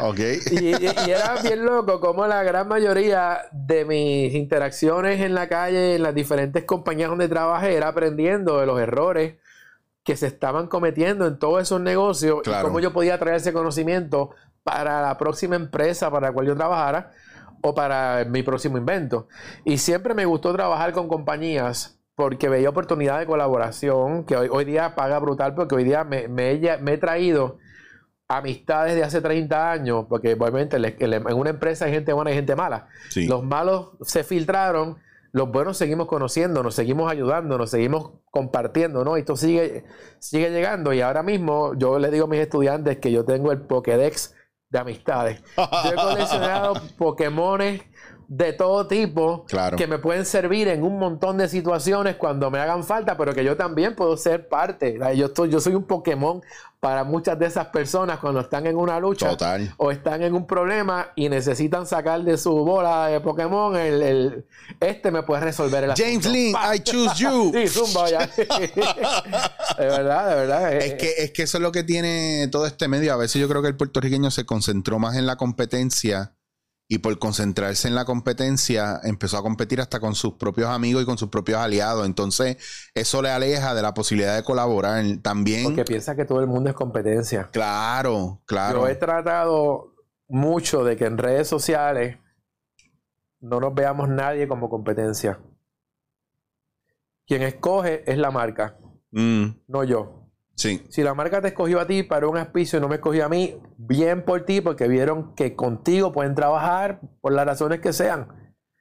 Y inclusive un compañero me cuenta que tuvo un problema con una marca que lo iba a auspiciar para algo y la marca de repente me llamó a mí.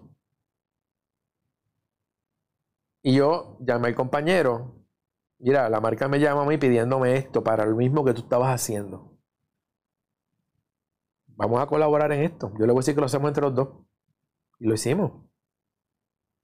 Porque que yo no, o sea, yo sabía que habían rechazado a alguien que tenía, que tenía el, que, que, no, le dieron ni explicación. Entonces, de repente me llamas a mí. Que eso es bien típico de aquí. Entonces, yo, yo no quiero tampoco que se interprete de que como no te cogieron a ti, me fui por la izquierda para. Pa, ah, ya me enteré de que la marca tenía chavos para esto. Déjame irme por el lado. No, simplemente, y, le enseñé los chats para que vamos a estar súper claros. Y eso lo que ha provocado es que de repente, ¿verdad? Eh, conmigo colabora todo el mundo. Mm. A mí me dicen cosas que yo sé que no lo voy a decir para adelante porque eso me lo dijeron a mí nada más y no se lo tengo que comunicar a más nadie.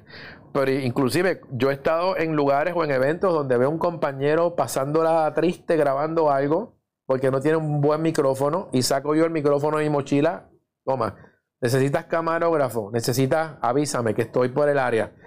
Y nos ayudamos. Yo no tengo problema con ayudar a nadie. Tú no eres competidor, tú eres un colega. Claro. Si el día que yo me estrelle tú no me quieres ayudar, no me importa porque nadie está obligado. Tú tienes otros asuntos, yo tengo otros asuntos. Pero hay que ver que esto es colaboración. Y yo he visto aquí en redes sociales gente peleándose entre ellos eh, como si fuéramos de high school. por cosas que... no valen la pena, porque a la larga tenemos que coexistir en un ecosistema que, hemos estado creando nosotros mismos. Nosotros somos los. Si nosotros no ponemos nada en las redes, las redes se quedan vacías. Oye, yo he pecado de eso. Yo he tenido una época, incluso más al principio, porque hay una parte ahí de verdad que es trabajar con el niño de uno que se siente rechazado, que se siente humillado, que se siente eh, que lo abandonan, que se siente que dan y no le dan, que no le prestan atención que se siente que le están robando ideas y formas y entonces funcionan otras. A mí me dices que no, pero él le dices que sí.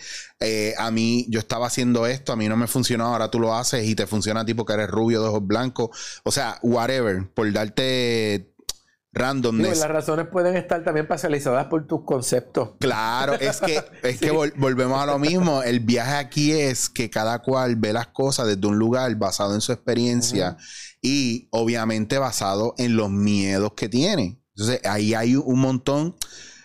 El problema no va a ser. No, mira, el problema no es Molusco, no es Chente, el problema no es Jackie Fontana, el problema no es Danilo, no, no es ninguno de ellos. Es que el medio funciona de una manera, es un juego que tú lo juegas de acuerdo a lo que, a lo que tú, pienso yo, que tú le quieres sacar. Vamos. porque yo te digo que tú le quieres sacar, porque a lo mejor lo que yo le quiero sacar es expresarme y tener mi espacio. exacto. Pero no es que le quiero, no es que le, no, porque hay gente que lo que quiere es sacarle fama y dinero y no le llega, tienen un buen producto y se escocotan. Por ejemplo, por eso yo te decía, cuando yo vi que yo presentaba lo mío y no me hacían caso, me frustré y dije, estoy perdiendo el tiempo. Puse videos cómicos y de repente un día puse uno, repuse otra persona y cogió 3.7 millones de views en Instagram, en un reel. Yo no, a veces yo no cojo ni 100, ¿me entiendes? Entonces ahí cambió. Eso, eso a mí me. pero, yo no tenía el conocimiento que tengo ahora. Funciona de otra manera. Pero fíjate que, que esos views no son tuyos. Exacto. Ahí está. ya Es que esa es la matemática sencilla que no la estamos viendo porque estamos ciegos por la parte emocional de cuál es el verdadero sentir. Y entonces, ¿qué yo hice? Dejé de mirar Facebook, dejé de mirar Instagram tanto, lo tengo mecánico. A lo que le doy cariño es a esto. Pero entonces, ahora, ¿cómo yo puedo llevar esto allá después de darle la lava de cara que he dado? ¿Verdad? Porque lo que he hecho con YouTube es concentrarme en literalmente buscar crear una imagen nueva o una, o una, una modificación, un upgrade de la imagen Ah, mira, este cabrón no es más que el gordito chistoso, whatever. Mira, este cabrón está profundizando y hablando unos temas cabrones ahí. Pues ahora, entonces yo me siento con una solidez mayor, también porque estoy estudiando y porque estaba estudiando otras cosas y lo estaba integrando y me siento mucho más seguro porque estoy dominando unos temas y los estoy filtrando desde mi experiencia. Pues entonces lo traigo, lo muestro, porque a ver, no me puedes, tú no me puedes, tú me puedes debatir el conocimiento de algo, pero no mi experiencia con relación a ello. Pues entonces hablo desde lo que yo sé y desde lo que he vivido. Y ahí entonces le pongo, yo tengo, mira, loco, primero, para que sepas, yo aquí soy Apple. Pero teléfono no hay break, Samsung toda la vida, así. para los amigos mío que tengo por ahí. Sí, no, mira, yo compré, yo compré este, este es S21 y al, mes salió el S22 y me agité. By the way, no compres para Samsung no puedes comprar a principio de año porque esos son los momentos en que sacan sus teléfonos. Mano, no, por techo. Aparte que me tiene un poquito agitadito esto de que tengo que subir toda la nube, que no puedo darle upgrade a lo al, al ¿cómo te digo? A, al, al storage eso, eso me. Eh, bueno, ahí la sugerencia siempre es que compres el que tenga la capacidad más, más grande para que no tengas ese problema. Claro. honestamente, para mí un teléfono a nivel de lo que es fotos y videos no es el lugar para almacenaje. Claro. Eh, online es mejor que tú llegues a tu computador y vacíes y guardes y hagas tu backup, etcétera.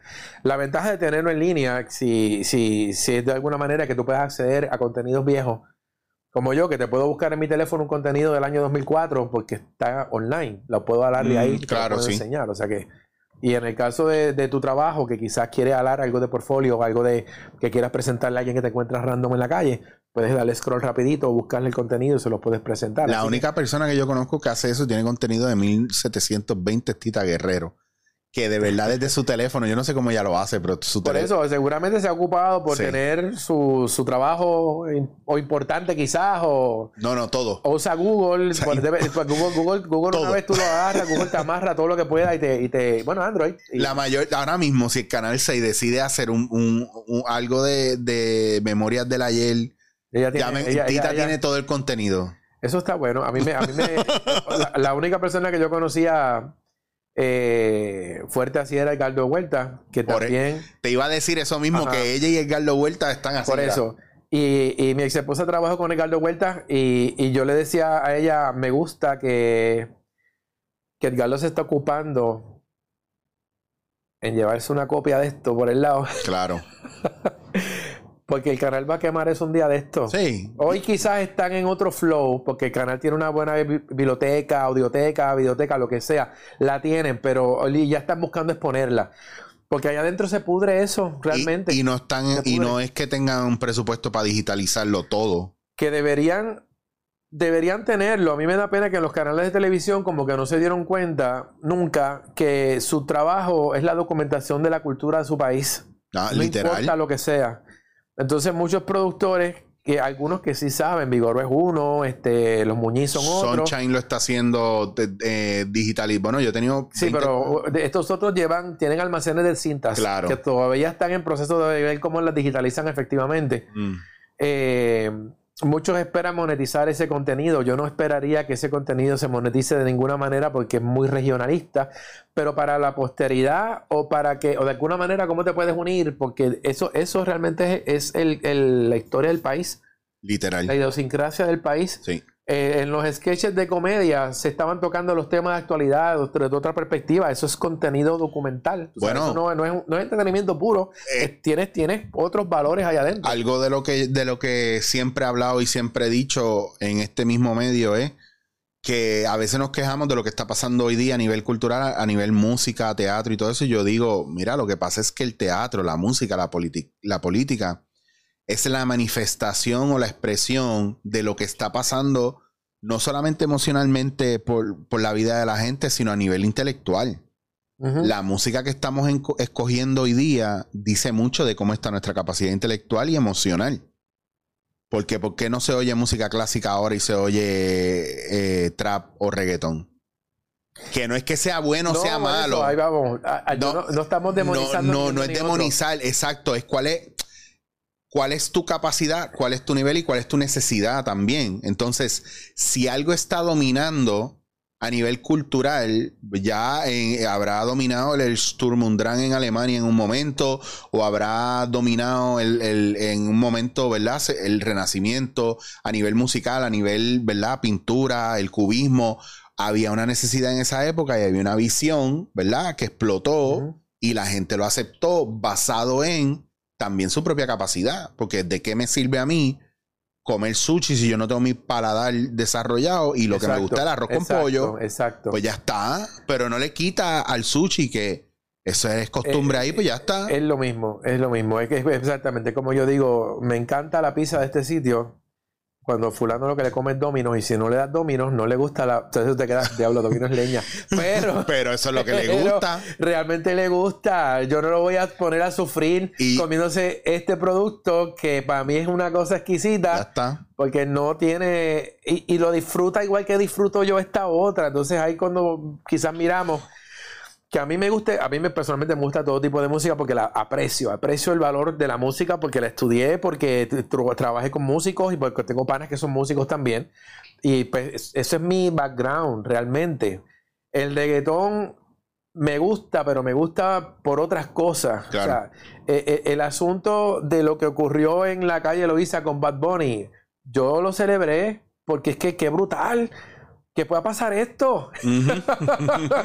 Olvídate lo demás. Esta gente se siente feliz, se sienten liberados, se sienten, eh, se sienten que se están desahogando, que se están manifestando y salieron de ese reguero de la misma manera que sale alguien de un culto religioso un, un domingo, un sábado, claro. que estuvo cantando con el pastor tres horas, salen igualitos. Que, que- que quiere decir que es mentira, salen igual.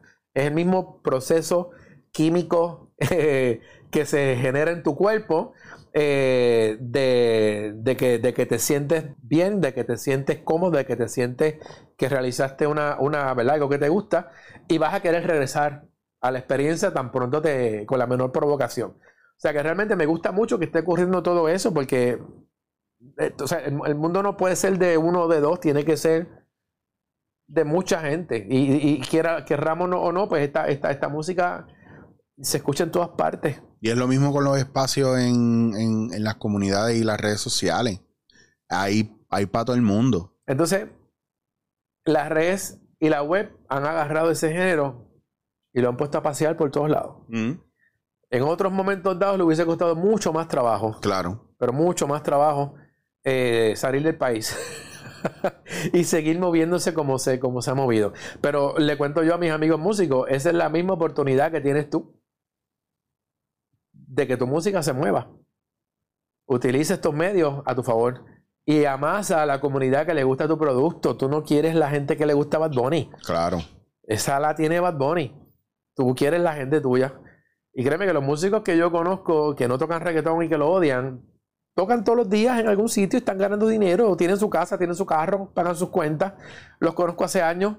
Eh, están trabajando en lo que les gusta. Yo tengo, bien. yo tengo un pana que ha explotado las redes, pero a otro nivel. eh, porque el tipo es músico y, y ha hecho toda su vida de. Y no está en una banda ni nada. O sea, él es guitarrista solo y ha hecho su vida. Se ha mudado a diferentes estados de Estados Unidos. Se consigue guisos en diferentes lugares donde puede tocar. Y hace su Twitch, y hace su live de YouTube, y hace su live de Instagram, y hace ahora, hizo ahora eh, Fernand Unfred, by the way, que eh, eh, Fernand Unplugged, que hace, hizo de Carman algunas canciones y explotó que hasta Metallica le dio repost y le dio like. Eh, Papa Roach, bueno, un montón de bandas de las que le empezó a cantar canciones como si fuera Carman y a tocarlas con su guitarra.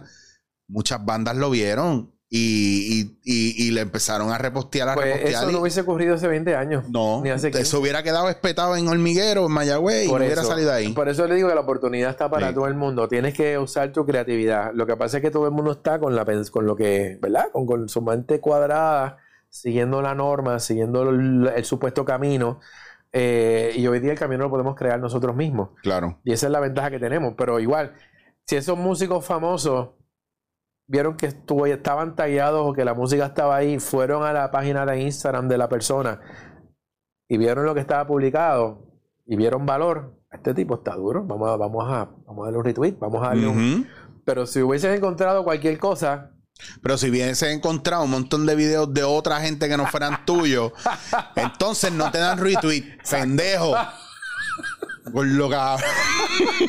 no, pero es que es No, real. no, es que es verdad, O sea, es que es verdad. Y, y no, y no te lo digo por, por lo, que- por lo tuyo, es que yo, es que, yo conozco. no, es que mi reflexión estando aquí, ¿verdad? Es un wake up call, es una bofeta en la cara, me encanta. personalidades de la televisión Claro. y muchas personalidades de medios que, que, que, que entienden que están haciendo algo grande y después se preguntan por qué me toma tanto trabajo negociar algo con una empresa eh, cuando quiero dinero, ¿verdad? Porque quieren dinero, pero es que no estás creando un contenido de valor para ti ni para la gente que te sigue. Voy a hacer un statement. Si ustedes ven cambio en mi Instagram, Facebook, que no lo usaba y ahora puede ser que lo use más, cambio en mis redes y ven movimiento y que explota, lo que sea, es, to- es todo culpa de James Lynn.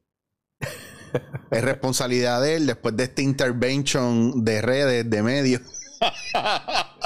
No sabemos. ¿Sabes lo que pasa, James? No sabemos y actuamos como si supiéramos y actuamos desde.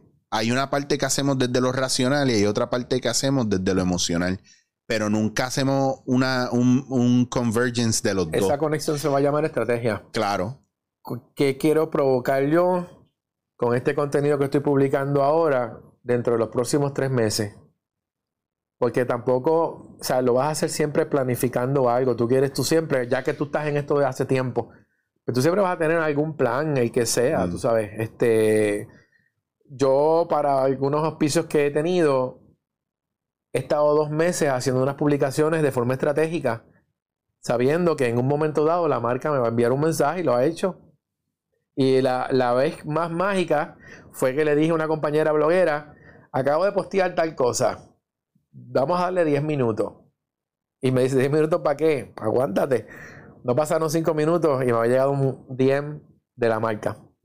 y yo le enseñé el DM, para esto que ves aquí. Par de pesos que entraron chévere. Mira, Este, mira, James. pero le dije, le dije a la muchacha, llevo dos meses jugando con un contenido, porque yo sé que nos están viendo, yo sé que nos están viendo, este, pero es, es- es eso, de, de nuevo, yo no estoy ni engañando al público porque le estoy dando valor, yo no estoy haciéndome pasar por quien no quien soy, yo simplemente estoy creando contenido que yo sé que alguien específicamente va a decir, a mí me gusta eso, o yo quisiera participar de eso. Yo no invito a las personas a que me auspicien. Yo los invito a participar juntos en una colaboración. Esa palabra está de moda, collab. Todo mundo dice collab, mm, odio esa palabra, pero bueno. Eh, el punto es que es simplemente vamos a trabajar juntos para ganar ambos. Yo tengo una fortaleza, tú tienes otra fortaleza, vamos a conectarnos y vamos a, agregar- a llegar a un propósito. Y no es nuevo, porque esto se hace años. En, en- en toda la vida se ha hecho en colaboraciones con un montón de gente. El punto es que antes se llamaba diferente, antes funcionaba quizás de una manera de Ujú. contratación distinta, eh, se, trataba, se tardaba más tiempo en planificar. Este, para esta compañía el plan se hizo en dos horas, porque no había más tiempo, más que ese tiempo. Y eso pues, tú- es impensable en una agencia de publicidad. Claro. Este, pero yo directo con un cliente, ¡pum! Lo hacemos fácil. Y más cuando, como te dije ahorita, el cliente confía plenamente en tu trabajo. Ah, o sea, ellos no, ellos no tuvieron que aprobar nada. Los videos salieron. Me encantó lo que hiciste. Gracias. Ahí está. Y eso, y eso también es algo que tú no, a lo mejor tú no, mucha gente espera del cliente, pero no se dan cuenta que no lo han trabajado. Y eso pasa con muchos de nosotros que... Y no está guiando a nadie, porque yo no tagué a nadie. No, ¿no? no. O sea, es, es- es contenido orgánico, pero tú sabes que te están observando, tú sabes que te están mirando. O sea, que cuando ya tú sabes que te están mirando, cuando una jeva te está mirando de lejos y te gusta, pues ya tú sabes que tienes que, que- que tratar de, de verte sharp siempre, porque en algún momento dado van a lograr conectar y Sí, tú eh. trata de vender tu mejor lado. Sí, hemos, a sí, sí. Mira, James, pues yo, yo, mano, te agradezco un millón. De verdad que hayas venido. A mí se me ha ido el tiempo bien rápido. Cuando miro el timer, digo, wow. No, yo te iba a preguntar, yo estoy seguro que eh, nos fuimos por el lado que tú no tenías planificado. Nunca, yo Ajá. nunca, yo nunca planifico nada. Yo Muy sé, bien, muy bien. yo sé que, tú sabes lo que pasa, ahí aquí me voy a dar la pata. Sí. Yo soy una persona, yo sé de muchas cosas. Yo sé que yo puedo tener una buena conversación con otra persona que sabe muchas cosas. Y confío plenamente en que hay algo que yo quería hablar contigo, que lo hablamos y que de ahí van a salir y a salir y a salir. Porque no, dándote en la cara no es otra cosa que, que, darle en la cara a la gente con el hecho de, la importancia que tiene quien se sienta conmigo aquí. Para mí, de algo que yo no sabía, porque yo no sé mucho de ti realmente. Yo no, yo a lo mejor yo no he buscado mitad de lo que tú habrás buscado de mí. Pero de las cosas que yo he visto, es una cuestión de intuición. Yo tengo que sentarme a hablar con este cabrón. Es eso que lo, había dilatado porque pasó cuando años esa sí, pasó cuando tenía que pasar y está cool porque ha sido bien interesante y porque es real, porque no tengo que montar nada, porque yo en esa, a mí me gusta hablar y me gusta escuchar. A veces hablo más de lo que escucho y a veces escucho más de lo que hablo, pero yo sabía que había contenido y todavía queda un montón de cosas más. podemos coger temas así después y yo tengo que traerte al mío, pasar el micrófono, tengo que buscar el ángulo, el ángulo de por donde vamos a comenzar la conversación, que es lo que yo también hago en mi podcast. Es conversacional, pero yo sí quiero traer a la mesa unos cuantos puntos para que mi audiencia eh, vea la pertinencia también de por qué traje esta persona para, para, ustedes. Así que eh, eh, es, lo mejor. Y de nuevo, yo lo hago porque me gusta. Sí. Y aunque estoy ya envuelto en produciéndole podcast a mucha gente, pues ya este año ya tengo el flow completo de los primeros que voy a empezar a grabar, porque entonces retorno entonces a, darle más, más espacio a mi a mis medios como tal. Está genial que, que también ayudes a producir podcast y hagas ese coaching ahí también porque hace falta. Porque hay gente que tiene buen contenido. No, y estoy en unos podcasts que tienen un valor espectacular y, tienen este, están teniendo un éxito bien bueno. O sea, que, y no es que sea yo, pero soy parte del, como te digo, es, tú tener estas personas claves trabajando enfocadas en, un producto y que se está haciendo porque queremos hacerlo y son podcasts que son únicos en, la, en su, en su mm. categoría. Entonces eso es otra cosa bien interesante y son en español. Mira, ya está. Es que, ¿cómo te consigue la gente? Eh, ¿qué, tú crees o qué tú quieres bloguear ahí? Por favor. Bueno, bloguear, vamos a decir que yo, yo, voy a estar montando y ya está básicamente out un concepto que se llama Academia del Podcast. Es una comunidad de gente que le interesa el tema del podcast, pero también vamos a hacer un taller, eh, mitad online, bueno, es online pero es mitad recursos y mitad eh, conversación conmigo y coaching eh, para la gente que le interesa meterse en esto y que se metan sabiéndolo a, lo que van y todas las maneras que lo puedas hacer. Así que se llama Academia del Podcast. Eso lo van a poder encontrar en todas las redes sociales, así mismito, porque ese es el nombre que agarré en todos lados. Ya se supone que cuando está este podcast afuera, esté el website funcional. Eh, y si no, pues las redes sociales están ahí también. Eh, jameslane.com, hay publico contenido de tecnología casi todo el tiempo y otros temas que me interesan también y que son de valor y siempre la tecnología está enganchadita en alguna esquina, tecnología para el consumidor y vida digital, que es lo que yo básicamente hago. Eh, arroba en Instagram, que eso es una página personal y profesional, así que vas a verme a mí en diferentes cosas, pero vas a ver también lo que hago en temas de tecnología. Y arroba James en Twitter también, que es mi, mi, otro canal. Y en LinkedIn me consiguen también y me consiguen en TikTok, que no he hecho nada. Pero TikTok lo tengo ahí porque lo que pasa es que tengo una buena fórmula, pero no quiero que mis compañeros entiendan que me estoy copiando de ellos, pero me voy a copiar de ellos. Porque sí, son contenidos que yo, lo, mi delivery va a ser diferente al de mis compañeros. Y ahí donde... Claro. Y no digo, fíjate, no digo compañeros locales, mis compañeros que están exitosamente dándole duro en, en, en, en esas redes son latinoamericanos, porque yo ya soy parte de una comunidad de, blogueros de tecnología de Latinoamérica, así que, este, y nos ayudamos muchísimo, así que eso es otra cosa, pues les digo, nada es competencia, todos compartimos audiencia, esa es la forma de, ver esto. Me gusta eso, nadie es competencia, todos compartimos audiencia, a mí me parece genial, pienso que es muy certero y que eso es lo que tenemos que estar mirando ahora, así que nuevamente, James, gracias por venir. A ustedes gracias. Eh, si no empezaron a ver cambio de contenido es porque soy vago, pero algo viene y es gracias a este señor que está aquí.